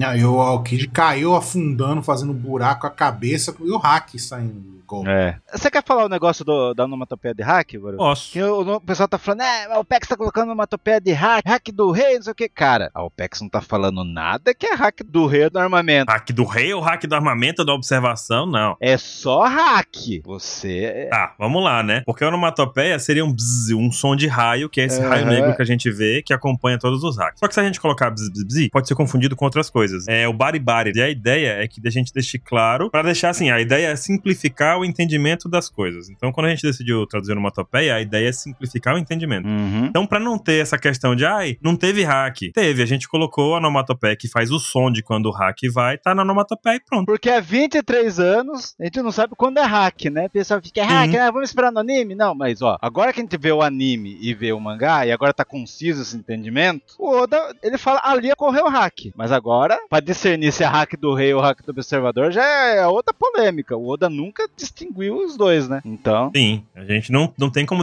dar essa resposta, mas a resposta é: houve uma onomatopeia de. hack. Nunca você vai ver um, o Oda fazer um trovão com onomatopeia de hack no mangá de One Piece. Nunca. O Bari Bari é hack. Só que se é do armamento ou é do rei, o Oda sempre deixa essa dúvida. Aí já não é culpa Pois da é. OPEX. A ideia é simplificar o entendimento, igual a ideia do o balão do bocejo ali. A gente poderia ter colocado o ah, Uhum. mas o que isso significaria pra quem tá lendo? É. Não sabemos, porque o Garp tava de costa. Porque eu detesto o cara me traduz a onomatopeia e não fala o que, fala o que é gatinho. Como que Ga- O que que é? Não sei. o que é zuru? Zuru. Ninguém sabe o que é zuru. O brasileiro não sabe. Não sei. Tipo, a ideia é dar um significado àquilo e não complicar mais uma coisa. Dá um significado. A OPEX te dá esse outro lado 3D do, da percepção 3D. do mangá. a gente quebra a 27 parede. E é isso. Tá certo. Tá certo. O que você acha disso, Anson? É tanta parede que eu já nem sei mais. Não, o Ki já sabe mais, né? Bi, bi, bi, bi, bi, bi, bi, bi. Mas seguindo aqui, a página que eu achei mais interessante desse capítulo aqui, a mais chocante pra mim foi essa bem daqui, a página dupla aqui, a página 13, porque ela simplesmente mostra a derrota do Lau, o nível da derrota do Lau. E chega na Ilha Winner com o Barba Negra lá lutando, e a gente vê que o submarino dos Pirata Reds, do Polatang, foi simplesmente afundado, mas ele não foi afundado inteiro. Ele tá partido em dois, cara. Ele foi destroçado. Acabou, acabou Polatang. Pô, E você- aqui tem que ser Polatang 2.0, não é navio do Fischer Tag aqui não, pô. Vocês lembram das páginas finais quando o Ace perdeu? Era o chapeuzinho que tava caído dele, né? Agora, era do Lau. Pois é, né? Era. Chapeuzinho do Lau. Inclusive, antes disso, eu queria citar aqui também que naquela página em que o Aokiji fala que tá livre ou não, aparece as três jangadinhas do Aba Negra, né? Vocês repararam isso? Não. Não tinha visto. Tá a jangada dele ali? Volta na página 11, aparece três jangadinhas. É verdade. Verdade. Ah, é verdade. Um, dois, três. Então é assim que o bando se divide em três partes. Uma tá, na Ilha Winner, outra tá na Hashinosu e a outra tá em Egghead. Temos três de novo, né? Já tinha sido confirmado, agora tá reforçando essa ideia de três. Muito bom, eu não tinha reparado mesmo. E aí a gente vê que o Lau simplesmente não tá derrotado, ele tá destruído, destroçado, acabou-se. O chapeuzinho do Lau ali Mas continua lindo. Continua lindo. continua lindo. Submarino do Ló, tadinho, partido no meio. E eu fiquei muito triste. Navios dos piratas, no geral, costumam representar esse sonho pirata, né? Então, ver um partido assim, em batalha, é pesado, bate forte pra caramba. O próprio Tite fala, Qual é o nome daquele tripulante grandão lá do, do Lau que eu esqueci? Ba- Como que é o nome? Jean Bart, né? Jean, Jean Bartô, Jean Bartô. Jean Barto. Ih, uhum, Jean Barto tá ali. Sim, é, ele tá caindo ali no cantinho. Bichinho. É, o próprio Tite fala que eles não podem se chamar de piratas sem o navio. Caramba. Tristeza. Pesado, velho. Muito pesado. Assim, pelo menos o Lau lutou, né? Cara, tá acontecendo a mesma coisa com o Mary, com os, com os outros dois. Eles estão perdendo os barcos deles. Só que o Mary foi diferente. É, pois é, tem um peso muito pior perder em batalha, assim, né? Pera aí, tu acha que o Kid teve escolha? Cara, eu tô achando que o Oda vai fazer esse lance de barcos com os dois. Vai surgir um barco novo, né? Porque o barco é importante pro Kid, deu o nome da menina lá. E agora o Polar Tang. E o Polar Tang também, pô. Submarino. Pô, pô, meu, acho que o Oda vai fazer um negócio louco de barco. Eu não tinha pensado nisso. Não, vai ser o retorno deles com um barco novo, igual o Sunny. Mas a questão é, nesse momento aqui, o espírito dos caras foi ao... Foi destruído, É né? quebrado, quebrado. Sim. Ó, se eu for apostar o nome do, no, do novo barco do LoL, eu acho que vai ser um submarino também. O nome do navio do submarino dele vai ser Nautilus, ó. Fica aí. Por que tio? Porque é um submarino fodão da literatura. Ah, tá. E literatura em inglesa. E o LOL não é Trafalgar Law da, da rua lá da Inglaterra? Hum. Então é isso. Não sei. Polar que suco é a minha aposta. E- puta, eu tava tentando bolar algo isso na minha cabeça, mas não, não consegui. E aí o Barba Negra fala dos piratas que o Ló roubou o coração pra virar Shichibukai, eles estão vivos, estão na ilha, e eles ficariam felizes se ele levasse o Ló pra lá. Que merda, hein? Pois é. Que merda. No quadrinho ali do lado, o Beppo tá comendo alguma coisa e aí ele se lembra do Chopper falando que não tinha certeza de que ia funcionar. Aí a gente já fica, hum, Não, não, não. Bruna, Bruna, eu preciso que você Oi. me diga o que exatamente o Chopper disse pra ele. Não tá nesse balão. Eu quero que você me diga o que, que o Chopper falou pro que sei, foi? mas Say my name. Porra. Chopper Heisenberg. Aí o Chopper, you're goddamn right. Meu Deus, cara. Ai, gente. É Isso aí. Meu Deus, gente. Chopper é muito Zé Droguinha. Pô, cara, o negócio tá ficando feio pros furries de One Piece aí. o cartão de um ano só vai aparecer aqui, agora que o Chopper fez algo. Cara, É o ano do Chopper? É o ano do Chopper. ele inventou todas as drogas possíveis agora, né? Porque essa foi demais. Pô, mas foi legal, hein? Pois é. Puta, que decisão eu vou tomar? Vou vender ou vou usar essa Op Op no Mi? Só que ele lembrou que, puta, peraí, mas se o Zoro tá vivo, ô, você pode me tornar imortal? Caralho, velho, né? que você tá morrendo mesmo, me torna imortal antes de morrer. Caralho. Será que ele ia obrigar isso a acontecer? Ele ia fazer isso, por isso que o Bipo comeu o negócio. Ah, mas como que ele ia obrigar? Fácil, ele ia mandar os outros caras ficar torturando os membros do bando dele. É, Uma hora o Lau ia ceder pra proteger os caras. é verdade. É verdade. É, podia ser, né? Daí o Bipo Zorão, imediato. Pipo Zorão. Não toque no meu capitão, Achó! Pô, essa forma Sulong dele ficou bizarrona. Cara, além de ser Sulong, que a gente não viu, era uma Rumble Ball, velho. É um bobo. Ficou gigante. Ele ficou gigante. E o negócio funciona sem lua. Isso que é mais louco ainda. É por isso que eu falo Cara. que o Monster Point é a, é a Akuma no Mi desperta do Chopper. Uhum. Cara. Eu concordo. Uma coisa legal que eu achei também. A gente descobriu agora os Minks. A gente descobriu agora que tem forma Sulong e tudo mais. E o Barba Negra vai falar assim: ó, forma Sulong. Ele já sabia. Você entende a importância disso? É. O quanto conhecimento o Barba Negra tem do mundo que a gente imagina que ele não sabe de nada, mas ele sabe de tudo. Sim. Depois de uns dois, três planos dele que foi dando certo, eu comecei a, a- a valorizar pra caramba o conhecimento dele. Tipo, então, sempre que ele tá- vai fazer alguma coisa, eu acho, não, esse filho da puta, ele sabe de alguma coisa e tá querendo tirar proveito disso. Ele sempre faz isso, sempre, sempre. E agora ele vê no outro virando Sulong, mas Ele parece saber muito mesmo. virando Sulong sem lua, puta que pariu, fudeu, tá ligado? Ele não contava com isso. Por isso que ele tá surpreso. Porque não tem lua no céu, né? Tipo, não tem lua, não É. tá de noite. O que que. Impossível. Devem ter até dado uma olhadinha pra cima pra ter certeza. Eu acho que o Oda viu o filme que tá no cinema, estreou o Urso do Pó Branco e foi, botou ele. Tá na hora de botar o Sulong do Bipo. Bebo todo cocainado aí. O urso branco do pó fu- fumado aqui. né? Opa, Do Diego. Chopper Heisenberg. Porra. Poxa, velho. Caramba. Cara, eu acho que foi o Sulong mais agressivo que eu vi. Eu também achei. Não, e é o mais assustador. O mais assustador, o mais monstruoso mesmo, assim. Tipo, acho que o Chopper usou aquele negócio dele de, tipo, se for pro meu capitão, eu vou vir até um monstro. Ele não contou pro Bipo, mas ele fez isso na droga que ele deu aí, né? Uhum. Porque, meus amigos, Ó, massa. a gente vê a Carrot Sulong, nossa, Super Saiyajin 3, aquele negócio todo. E o Bipo é esse monstro aqui, um monstrão mesmo. Não, e ela fica toda estilosa. Sim, ela, é. fica- ela não fica monstruosa, ela fica. fica Saiyajin 3, né? é, fica bonito. tá- Todos eles ficam, tipo, da hora a transformação. Agora o Beppo tá assustador, cara. Parecendo um demônio, tá ligado? Que jogo que tem um urso que o pessoal ficou falando que, ele- que começa com V? Five Nights Freddy. Five Nights at Freddy's, é isso mesmo, né? Que é isso é um joguinho que o cara é um zelador de um parque, que aí tem esses, tipo, uns robozinho, sabe, que fica fazendo pose assim, aí é assombrado, aí os robôs vêm e atacam você durante a, a noite, é isso. Caramba. É, Será que o Chopper deixou uma dessas droguinhas aí com o pessoal de Zou? Deixou com a Carrot. Cara, inclusive eu recebi uma DM aqui no Twitter, deixa eu ver aqui quem foi que me falou um negócio muito legal. Resumindo a ideia dele aqui, que isso pode mudar todo o destino da guerra final, essa droga do Chopper. Porque imagina que vai chegar um momento em que os Sulongs estão lutando lá, os Minks estão lutando ao lado do Luffy na guerra final, e que simplesmente ficou de dia, amanheceu. Mas o exército do Mink vai poder usar essa droga e usar a forma Sulong de dia. Uhum. Verdade. Então, o Chopper vai ter que fabricar isso aí em grande escala, vai ter que evoluir seu comércio de drogas. né? vai ter que produzir, vai ter que sair do trailer, né? E passar por uma fábrica pra produzir tudo isso por Minx. Exatamente. Nos polhos hermanos. Los Polos Hermanos. Sulongos hermanos. Sulongs Hermanos. Olha lá, bota isso também na imagem do. Sulongos hermanos. Cara, e na página seguinte a gente vê o Bipo enfiando ali uma pedra no meio do caminho da galera, porque o, o bando da Barba Negra reagiu muito rápido. Os caras já estavam ali pronto. O Van Alger, filho, já deu uns 4, 5 tiros Eu gostei muito desse Eita também. Eita, caralho. Eita, eu ia botar nossa, mas eu gostei do eita. Foi muito sincero. É engraçado? Porque os caras tá lá, pá, daqui a pouco, rocha na cabeça. Eita! O mai- O mais legal ainda na página anterior, o Barba Negra fala ah, aparece um puta urso gigante só dando um tapa. Você fala ah. Não é nem o quê, não é nem o quê, é ah. Ele travou. Hum. Pô, Ah, Aí o Jesus Bug deve ter falado, é, eita. com certeza. Eita. Uma pedrada gigante na cabeça, tá ligado?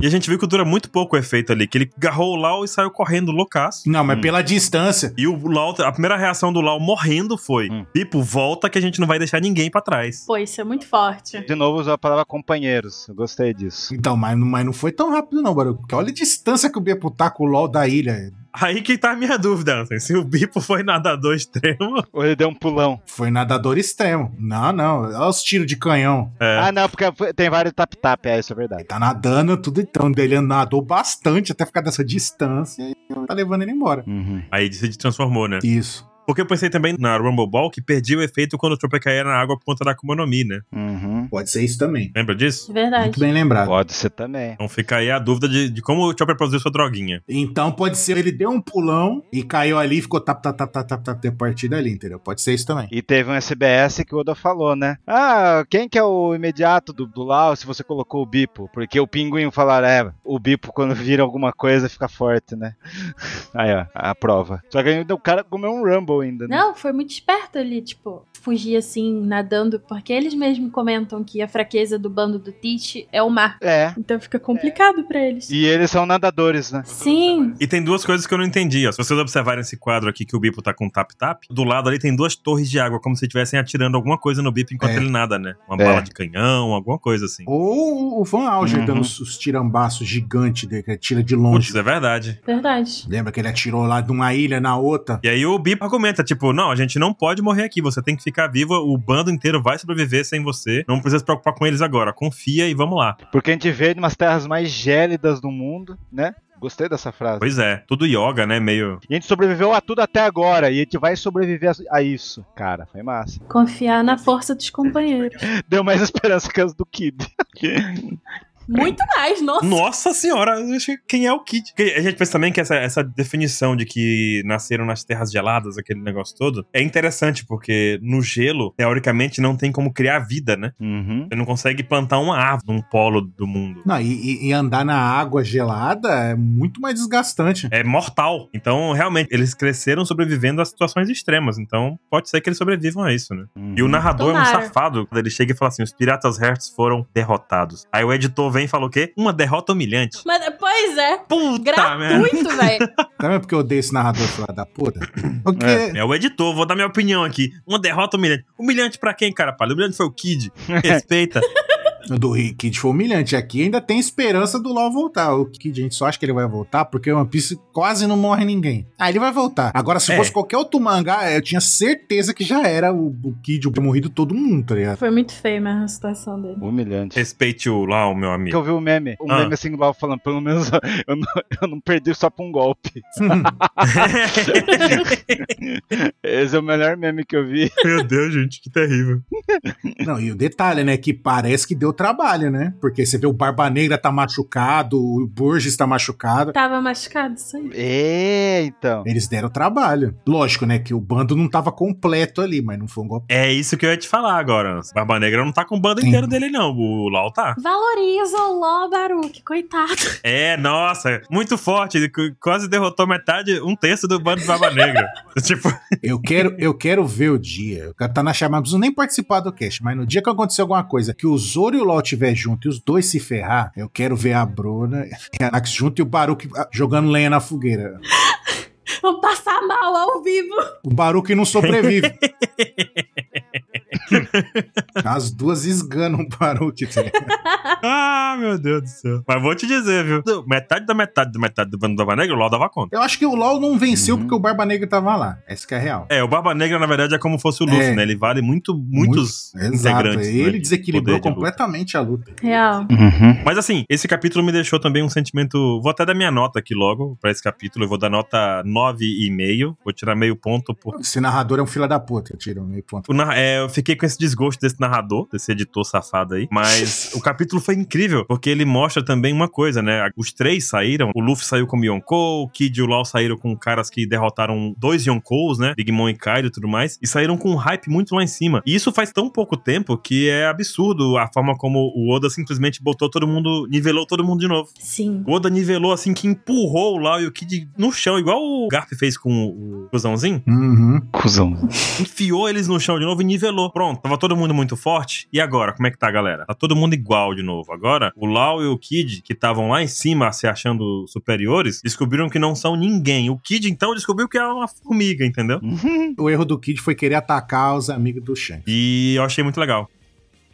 Meu medo agora é o que, acontecer, o que vai acontecer com o Luffy. O Luffy eu acho que ele também vai tomar uma. Tô preocupada também. Porque o narrador falou que é o episódio de Egghead e vai durar um dia. E aí? Não, vai ser um dia, um dia de Nanekuzen. É um dia de Dressrosa. Dia de Namekusei, né? Não, um dia de Dressrosa. Três anos, né? Com certeza. 27, qual a sua nota do capítulo? Ah, por mais que, ó, o povo aqui no meu Instagram botou, deu nota 8 pra foda e 9 legal. Então o capítulo ganha aí o quê? 9.7? E mesmo que no mangá também votaram 94 mais 5, 99% gostou, eu vou dar 10, que esse capítulo tá falando que não tem One Piece semana que vem, mas vai ter, porque a Golden Week, vocês sabem, todo brasileiro sabe por causa da OPEX, que vai sair num dia maluco, a gente vai ficar louco até lá, né, Baruch? Horrível, horrível. Os feriados japoneses que o Horrível. brasileiro conhece. A Golden Week e a corrida feminina lá. Que parece que é toda semana tem.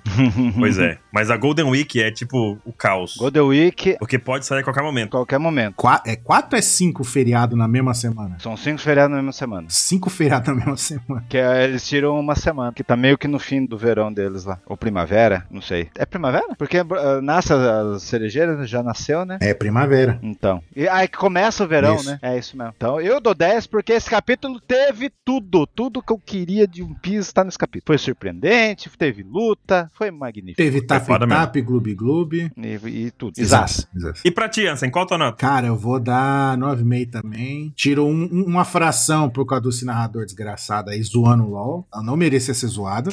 Sentiu. Todo mundo sentiu, né, velho? É foda. não, porque, mano, o LOL ele não foi humilhado pelo Barba Negra. Ele deu trabalho pro Barba Negra. A gente tá falando, então, o Barba Negra tá machucado, cara. Existia duas palavras pra botar aí. Tipo, uma fuga humilhante, uma derrota humilhante. Eu quis colocar derrota.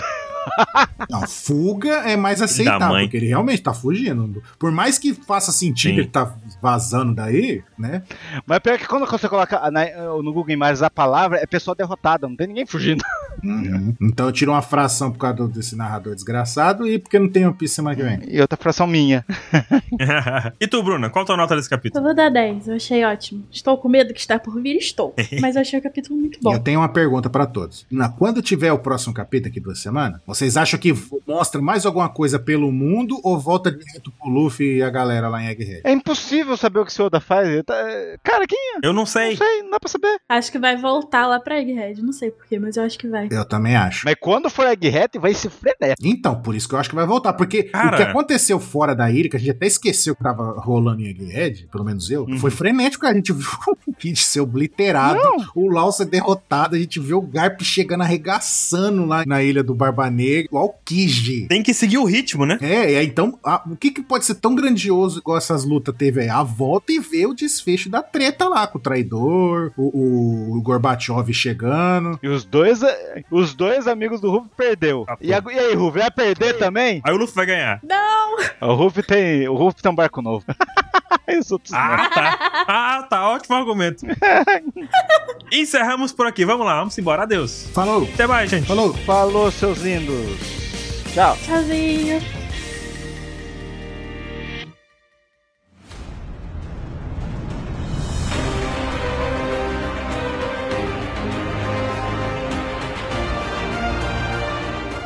Então, na verdade, esse cast ainda não acabou. O quê? Hoje é o nosso pauta secreta número 200. Na verdade, já passamos desse número faz alguns casts, porque tivemos aqueles pautas DLC, pauta extra e tudo mais, mas esse aqui oficialmente é o pauta secreta número 200. E... 200 capítulos que a gente discute, que a gente conversa, e vamos fazer algo diferente hoje, que é agora. Na verdade, pra quem acompanha a gente na Twitch, no nosso canal da Twitch, que é o arroba OnePCX oficial, é feijão com arroz isso aqui, é normal, é o básico. A gente vai ler agora pra vocês que estão ouvindo pelo Spotify, por outro agregador. Vamos agora aqui ler as perguntas que a galera manda pra gente. Se você quiser mandar sua pergunta, assiste a live lá com a gente, fica até o final. A gente sempre abre esse momento de perguntas e respostas, hein? E vamos começar já com uma loucura aqui. Já vamos começar que vai ter, ter um monte de perguntas já aqui, gente. Vamos lá. O J. Lucas 6009 mandou o seguinte. Vocês acham que com a derrota do Lau, o Bipo vai atrás do Luffy pra refazer a aliança e pegar outro parceiro, já que o Kid foi de Vasco? Nossa, Baruco, você falou tão bonito e nem parece que é a primeira vez que você tá falando essa frase. Eu sou assim, cara, eu leio de primeira na perfeição já. É perfeito. Cara, eu acho que o Bipo podia ir atrás do Luffy mesmo. De eu novo? acho que seria uma boa. Todo mundo é o Baf. Me ajuda, Ruffy. Me ajuda, Luffy. Queimbra, cãibra. Todo mundo de ursulão. Ele vai pra onde? Não tem pra onde ele ir. Ursulão, ele com a bunda no chão, barbudo. É, o Lau e o Kid, me ajuda. Ou igual o Robocop lá. É. O, não, o, o Kid vai estar igual o Robocop lá.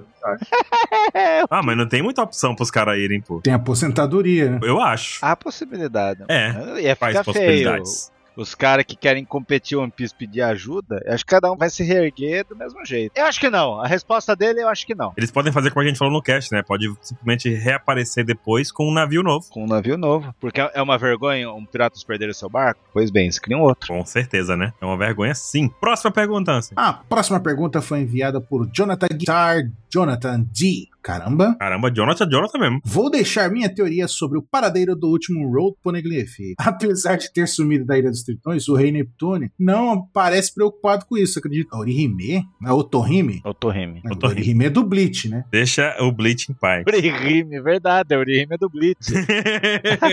Otorrime.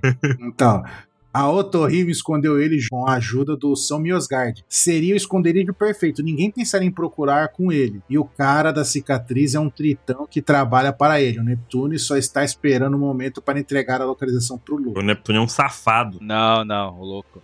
O cara salvou o país, salvou a vida, a cabeça dele e não vai dar um poneglyph vermelho pra ele. Pois é. E ele nem consegue ler o que tá escrito lá. E o pior, e o poneglyph tava lá na Ilha não sei. Tava lá. Não, não, não, não, não. Tem- o que eu gostei da teoria de hoje foi isso. Aquele tritão lá do Roger que tá levando o negócio. Então do Roger. Tritão do Roger. Ah, que é o gigantão lá, grandão. Manda a próxima, 27. Vamos lá. Pergunta feita por Sir Felipe M. Alguma chance do Kuzan ser o líder da Sword infiltrado no bando do Barba Negra? Sim. Que o Kuzan da Sword, pra mim, 100%. Mas que ele é o líder Também não acho. é porque eu acho que o Akainu não usaria uma tatuagem da Sword no braço sendo o Kuzan sendo o líder. Na verdade, toda a luta do Aokiji foi pra tirar a tatuagem do, do Akainu, né? É. Vou queimar a tatuagem dele. Ele vai ver quando for dormir de noite. Pra quem não sabe, tem uma história de capa que tem o Akainu sem camisa, ui, cortando um bonsai. De um lado do braço tem toda uma tatuagem gigante, tribal, que tem até umas rosinhas que estão falando aqui. É, tipo Yakuza, né? É, as rosinhas são tipo, elas são chamadas de cosmos, mas em japonês é hibari, essas florzinhas que tá. Que é o nome da filha dele aí, né? Que é o nome da filha dele. E no outro braço tem uma espada. E essa espada a gente fica pensando, será? Será? Nunca saberemos. É, mas sei lá. Temos que saber o Kong nessa parada, o que, que ele faz, né? Não, o Kong sumiu, 27. Já- Cadê o Kong? Kong tem que ser Masterpiece, meu. Fruta do King Kong. Ó, o Eberardo mandou pra gente aqui. Sobre o Gar, tem outra visão. Eu, quando treino durante o descanso entre séries, também bocejo. E posso garantir que não é por pouco esforço. Talvez seja se recuperando do golpe. Ah, olha aí. Uma visão do Eberardo treinador. O Eberardo faz os treinos, ele boceja. Pode ser interessante. O bocejo é um comportamento pra despertar Boa. o corpo, né? É? Eu acho que sim. Eu não, quando tá cansado. Você tá com sono você boceja, já é pra despertar, entendeu? É a maior Ctrl-C, Ctrl-V que pode existir no ser humano. Alguém boceja, você boceja também. Pior que é, viu? Não precisa ser um ser humano, não. Se você vê um bicho bocejando, você boceja também. Eu não tenho bichos. Não, mas você vê, por exemplo, vê um vídeo no, no YouTube lá, um leão bocejando, você boceja também. Será? Talvez o Rei Leão. Não sei. Não vejo Natural Plant. Simba, né? Criancinha. Tá bom.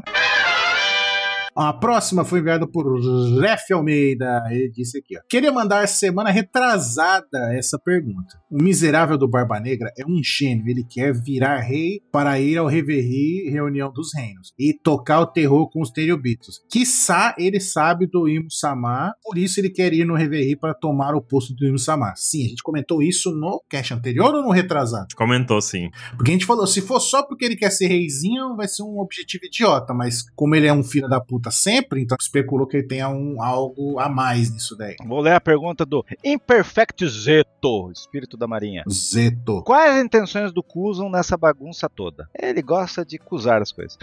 Ótima resposta, parabéns. Ele não é traidor. Agora que a gente sabe tudo, a gente pode voltar nossas mentes lá pra Punk Hazard, tira o pé do meu amigo. E quando o Smoker tava falando com ele, teve lá uma reflexão tipo assim: puta, você tá fazendo isso mesmo? É verdade. Só que ele não sabia o que era, né? Agora a gente sabe. E ele já fazia parte do bando do Barba Negra, né? Mas o Kuzan parou tudo pra ir lá salvar o Smoker. Então o Kuzan não é tão Kuzan assim, né? Queremos acreditar, eu acho que não também. Ele tem alguma missão escondida aí, vai. Ele vai ser o grande trunfo, sei lá, descobrir como que pega Akuma no Mi. Ele tem alguma missão que ele não descobriu ainda. Mas, Muito bom. enfim. Mari3349 mandou o seguinte: Minha aposta de quem vai ajudar o LOL agora é o Uroji. Oh, o Uroji tá desaparecido, hein? Não acho mais que ele tá com Barba Negra. Lógico, o Barba Negra. Mas acho que já tá na hora dele se desenvolver na trama principal. Bom ponto. O Orochi com o Barba Negra? Não, o que, que tem a ver? Tem gente que achava que o Orochi tava com barba negra. Ele tava junto. Ele precisava de uma umbrella. Ah, que ele era. Entendi. Cara, gostei porque eu quero que o Uroji apareça e até agora não tem nada do Uroji, né? Não, mas ele tem que aparecer, cara. Ele tem que aparecer. Ele é o único supernova que não foi desenvolvido. Que agora até a Bonnie começou. Ó, lá no capítulo 793, capítulo do ano 2015 que lançou, aparece os Supernovas, né? E o primeiro aparece a Bonnie falando que tá feliz em fazer parte daquela mesma geração do Luffy e do LoL. Depois aparece o Uroji na Ilha do Céu, achando legal também que o Luffy e o LoL conseguiram, né? Derrotar o do Flamengo. E depois o Uroji desapareceu, né? Então, eu acho que o lance do Orochi vai ser na árvore do Yggdrasil e vai explicar Uhum. a treta dele do Enel,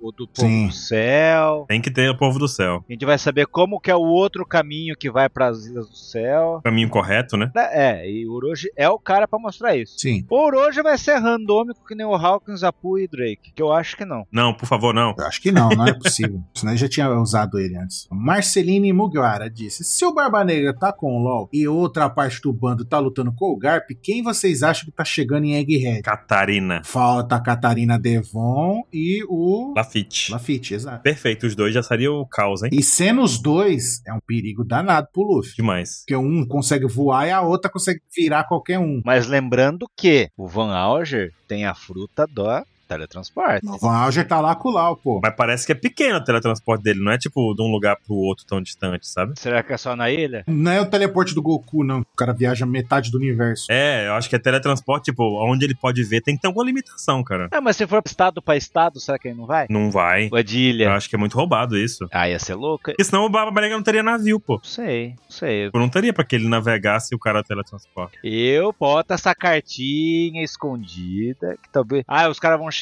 lá e aí como eles estão lá, onde tiver um cara do Barba Negra, o pode, pode ir lá. Não sei, entendeu? Muito apelão, concordo, mas eu acho que é bem roubado um negócio desse. Sei. Tem que ter alguma limitação forte dessa fruta. Tipo assim, o Van Alger toca, dá um tapinha na costa assim, ó, agora eu posso ir aonde você tiver. Você tá dizendo que ele é o pai do Naruto? Ele é o pega-pega no Mi. É o pai do Naruto, mas jogou, jogou a faquinha, pode estar no outro mundo que ele vai atrás. É, é. Que merda. Vamos lá. Vou ler a pergunta do Hazan234. Suspeito que o Ruffy não perca pela aplicação do hack do rei. Os últimos capítulos botaram muito rap nessa técnica. Que não vimos nem o Lau e nem o Kid usando. E Kid teria só do rei, só na teoria. Então, minha pergunta pra. Meu, por mais que a gente sabe que o Ruffy agora sabe dar o hack do rei, cara, o Ruffy tem a fruta mais louca do mundo. Não tem ninguém que vai vencer o Ruffy, velho. É só imaginar que vai vencer e vai vencer. O que vocês acham disso? Eu acho também que o Luffy tá imparável com aquela fruta ali. Uhum. O cara pular corda com o Kaido não é brincadeira, não, pô. Pô, Humilhação que é, né? Além de ter hack do rei, só faltou o Ruff ter espada, né? Pra usar o golpe do Roger, mas vai ver o quê? Vai dar um chinelo? Aí não precisa. É.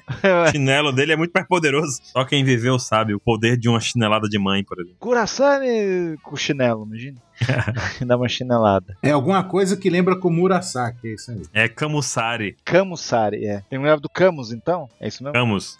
O Doug Garcia que lembrou aqui na live, senão eu não tinha lembrado de nada. Eu ia falar que é o Boa, Muraçá. boa. Então é isso. O Rochark98X falou o seguinte: Um amigo tocou num assunto muito interessante. O pirata que o Shanks falou com os Goroseis ser o da cicatriz. E o pirata da cicatriz pode ser também o do tapa-olho? Caraca, finalmente o pirata do tapa-olho. Cara. E o pirata da cicatriz pode ser que o Shanks falou assim: Ah, tem um pirata que eu quero falar com vocês. Uhum. Poderia ser o cara da cicatriz? Boa, boa. Caramba, muito boa. Eu pre- Ele precisa ser o pirata do tapa-olho. Precisa. Será? Muito boa. Foda-se a, cica... Foda a cicatriz agora. Tem que ser o pirata do tapa-olho. Além de ter Mas aí a gente- o cara não tem um olho, mas vocês estão judiando do bichinho, hein? O negócio é que a gente pensou sempre que esse pirata que o Shanks falou com os Gorosei era o Luffy ou o Barba Negra, né? É. Mas agora sabendo que tem um cara que carrega um poneglyph que ninguém consegue achar, né? E ninguém consegue ter contato com esse cara. E que ele é todo especial assim, seria incrível. Gostei. Ó, o que eu gostei também foi que o Giuseppe, né? Não precisamos ler o nome inteiro do Giuseppe. É, quase, quase. Eu teria lido. É, tem a teoria que o Barba Negra vai atrás dos parentes dos Mugiwaras de refém e, como sou fã do Sanji, o Zef ia morrer para ter desenvolvimento da perda de emoções. Ia ter uma luta do Sanji versus Zoro. O que acha? Ué, Ué, Já Big, aconteceu isso. Big Moon 2.0? É, eu acho que não precisa, não. Ah, jamais. se for atrás dos parentes do Sanji, pode, porque aí vai atrás do pai biológico, é, mata o Judge, do, do pai dele lá, dos irmãos. o Yondio, é, mata eles aí, beleza. Ansem, dá um ligo. O que vai acontecer? Bota essa aposta aí. A desgraça da Catarina Devon, ela consegue transformar nas pessoas do passado. Ela vai atrapalhar nas lutas. O que você acha? Sim, sim. É igual o Bon Clay fez, né? Que o transformou na. Mas o Bon Clay é pessoa viva, mas ela, sei lá como é mística. Ela transforma em qualquer um, né? Bem que isso aconteceu com a Black Maria, né? Com a, com a Robin lá, né? Hein? Mas ia ser louco. Uhum. Se o poder dela for isso. Ia ser louco. Daí não é igual o poder do Bon Clay. né? Imagina, aí vai lutar com a Nami e ela toma a forma da Beromero. É, e, e, tipo, talvez a, a inimiga da Catarina seja a Nami, né? Daí vira a Belemere. Nossa, ia ser louco, hein? É, como é que a Nami ia lutar contra a figura da Beromero? Ela luta. Não, mas é- não- ela não é o Ikki, a Nami não é o Ikki. Chega de sentimentalismo, não é? Não? Agora a pergunta do Junior Honha. Se os Minks soubessem fazer a lua artificial do. Do Vegeta. Nossa, muito bom. Eles não precisariam depender do Say My Name de chifres? Que ele fazia uma energia com as ondas Bloods. Quem é que faz.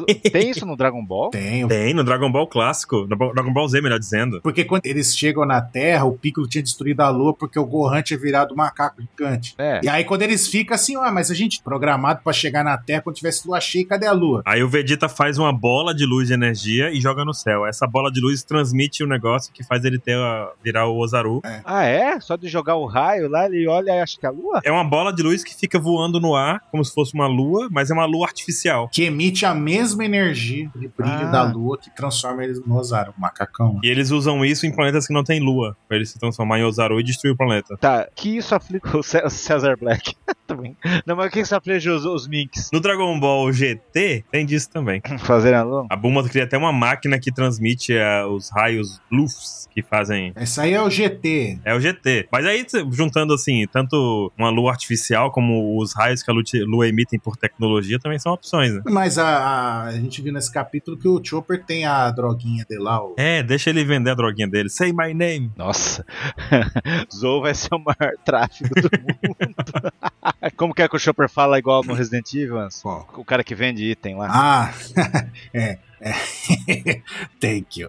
Tá? Não, não é Thank you. Thank you. É, what are you selling? É, What are you buying? é isso aí. Agora tem em português, ele fala. Ele agora tá em português. Como é que é em português? Ele fala com um sotaque igualzinho assim? É, ele fala com a voz meio arranhada, assim. Tem uma frase que ele fala lá, ele é forasteiro, arsenal não rima com carnaval à toa. ele, fica dando, risada. Meu Deus, que Ele- louco. Nossa, ele fica dando as piadinhas muito idiotas, assim, mas é engraçado, tá ligado? Ele fica te empurrando um monte de item, tá ligado? É muito bom, muito bom. Ó, Earan Dusk mandou o seguinte. Muito boa essa pergunta, hein? Se o Dragon realmente tiver um poneglyph, vocês não acham que a Robin não saberia de algo? É verdade. É. Ué, ela pode saber mais, né? Boca. Ela não vai contar, né? Boquinha miúda, não vai falar nada. Mas é um bom ponto. Bom ponto contra ser o Dragon. Gato Alegre disse. Garoto. Tem um. É, É gato, porque deve ser bonito. Hum, então tá. fica aí o elogio, hein, garoto? É, ganhou um elogio. Garoto Alegre. Tem alguma notícia do live action? Obrigado por existirem, coraçãozinho. Do Marigato. Live action? Obrigado. Ó, cara, Estão dizendo que talvez seja setembro. E vai sair uma propaganda no dia 22 de junho, julho. É o aniversário de One Piece, né? É, boa, pode ser isso. Eu vi isso, vai ser nessa data. Eu acho que é especulação. Eu não vi nada disso oficial. Vi tweets disso. Eles estão quietinhos, cara, porque essa live action foi gravada durante a pandemia. Então eles estão no, no processo de edição e finalização agora, né? É, pós-produção. É pós-produção. Uhum. A gente tem uma pergunta aqui também do Eduardo Ferreira 00. Ele mandou assim: Vocês não acham muito estranho o Alkid aceitar entrar no bando da Van Negra assim? Me lembra o Diaz Drake. Cara, É por isso mesmo que a gente desconfia que ele é da Sword. é. Tem- ele tem alguma missão secreta que ele tá fazendo e ele faz parte dele estar nesse bando. Agiliza pro lado dele também, né? É isso que a gente imagina. Pergunta do Paranga Boy, olha lá, amigo do César Black. Paranga. Essa narrativa de acontecimentos simultâneos sempre foi curto. Vocês acham que uma tendência do Oda manter vários acontecimentos simultâneos de agora em diante? Não. A gente conhece o Oda. Só o entre arcos aí, né? Quando o, arco se firmar, a gente para com isso, né? Sim, Uhum. sim, concordo. Ah, Eu espero que dure mais. Eu gosto desses, desses entre arcos assim. Gostei de tanta coisa que aconteceu, pô. Esses entre-arcos são é quando o mundo anda. Sempre tem entre-arcos é quando o mundo dá aquela girada chacoalhada. Pode-se considerar quem está ganhando os duelos são os que são, de fato, brigarão pelo One Piece? O que o Luffy poderia fazer em Egghead que faria ele entrar de vez na reta final pelo One Piece? Sobreviver à merda que vai acontecer. Sobreviver ao incidente de Egghead, já dito pelo narrador, né? não. Isso. Já foi dito falando que o negócio vai ficar lendário que vai acontecer. O incidente de Egghead. Vai ser um dia inacreditável no mundo que vai acontecer. Imagina a loucura que vai ser. O Gorosei vai de Blaze. Será? Cara, será, velho? Será que o Oda vai perder a oportunidade de botar todos os Gorosei numa capa? Porque, tipo, eu tava pensando nisso hoje. Que, tipo assim, eu acho que vai ter uma capa que tem que ter os. Nunca teve? Não, Não. nunca teve. E, Caralho. e se perder um e morrer, acho que ele pode perder. Mas ele pode. Não, mas ele pode voltar. Já era, né? Ele tem que voltar. Mas como é que ele vai encaixar todos eles no mesmo volume pra poder fazer parte de uma capa, né? Pela lógica, eu acho que o cara tem que voltar. Ele vai ali, vai acontecer uma coisa com ele, mas não vai ser a derrota plena dele. Mas ia ser legal se também se vencesse um. Nossa, daí ia ser o melhor arco de One Piece. O Ruffy vencendo um Gorosei. Rapaz, e tá chegando o capítulo 1100. Final do ano aí tá ele. Vai Vai chegar. ter um acontecimento aí no 1100, cara. Porque no final do ano vai ser o fim de um ano, né? Vai ser aquela No festa anime. no anime. No anime, aham. E daí, e nesse ano vai ser um 1100. O Oda vai ficar Puts. louco esse ano, né? Vai ser maravilhoso. Vertente Geek, a Josi mandou aqui pra gente, ó. Eu, como fã do Lau, odiei o capítulo. Pra mim é filler, risos. Não. Josi no mais puro estado de negação aqui. Ela tá na, na fase de negação, coitado. Cara, mas foi pesado. É por isso que eu não quis gravar com a gente, porque ela tá se negando. Pergunta feita por City Hell 18 Então, da Tyrell. província do Brasil. Te- teoria. O Roger tava no terminal Balloon porque lá é é o caminho para a lua onde tá o Enel. Cara, Eu acho que não dá pra chegar numa nuvem do céu. na lua? Mas tem trem. Não, trem pra lua não, pô. Por que não? Se tem o Tom San fez tem no oceano, não pode ter pra lua. Ah, gostei da teoria. Eles estão falando que o terminal Balloon. Existem vários terminais que davam pra ir pra lua? Vocês acham isso? Eu acredito que sejam terminais que fazem a navegação pelo mundo, só que pela ilha do céu. Não, mas pode ser isso também. Mas pode ir pra lua, pode ir pra outro planetinha. Esse tal terminal Balloon, o pessoal usava no passado pra ir pra lua. Podia ser. Nossa, minha cabeça explodiu. Ah, no passado. No passado, né? Como o passado era futurístico, o pessoal ia pra lua naquela época. Exato. Puta merda! Se o Tom San fez o trem andar no oceano, imagina no céu como é que é a moleza do negócio. Então quer dizer que tinha tecnologia pra ir pra lua no passado. De trem. É, aí já não sei. Meu Deus! Mas por que você tá insistindo no trem? Porque terminal balloon, eu lembro de terminal de trem, eu lembro de. É, pode ser um ônibus. Podia ser um ônibus, é. Podia ser um ônibus, mas no ônibus a gente nunca viu onde pisse. Trem já, né? Ou você tá fazendo muito Duolingo, que nem ó. Terminar. Mas, pô, de- assim, a gente não viu ônibus em One Piece, mas trem já, né? Inclusive trem do oceano, que podia ser uma inspiração do coisa do passado, que era trem dos céus, coisa do tipo. Cara, cara, é, é isso. É, não, não sei. Puta, nossa! A indicação dos Roads Poneglyph é pro terminal que tá funcionando. Ó! Carai, seria legal, hein? Puta merda! Por isso que ninguém nunca achou Laugh Tale, porque ela fica no, no espaço. Ó, vai ter uma PEXCast que vai, vamos discutir isso aí semana que vem. Quem só tá ouvindo aqui, ele recebeu spoiler. É, quem tá ouvindo aqui, apaga aí você que ouviu. Cara! Meu Deus! Sobre a localização, pra onde leva o- Os quatro. os quatro ponegrifos, né? Então, mas você tava falando, eu não tá entendendo. Quando você falou, não, no passado. Ah, tá no passado. Beleza. Peraí, peraí. Então primeiro eles têm que achar o, cara do quarto, poneglifo, pra depois ir pra, BAF, subir em Brasil e saber a localização do terminal que tá funcionando. É. Meu Deus! Será? E aí, quer dizer que o Anel chegou lá antes de todo mundo. Só que o Enel pegou um atalho, né? O Enel fez seu próprio navio que navega nos céus, controlado pelo poder da sua. O Enel é incrível, porra. Nossa, que loucura. Enel Mugiwara. Enel Mugiara. Enel Mugiwara total, né? Leva a galera no meu navio aqui. Vamos adaptar o Sunny. É, eu tentei matar todos vocês há dois anos atrás, mas agora vocês são os meus amigos.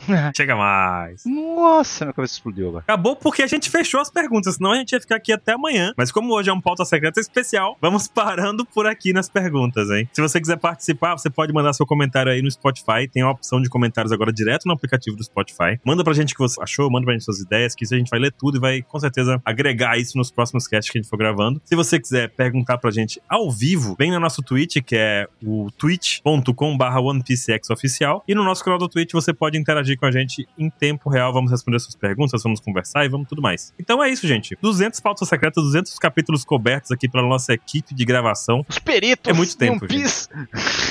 Peritos, isso sem contar os Apex Cash. Já daqui a pouco faz um milhão aí que a gente tá gravando. pô. Caraca, nossa. Os maiores especialistas, sacanagem. Não. De One Piece. Somos humildes, somos humildes. Somos humildes. é, os quase melhores especialistas. Somos quase melhores. Brincadeira. Agora sim o cast acabou, hein? Tá bom, vou, Falou. vou mais. fechar. Falou. Tchau. Valeu!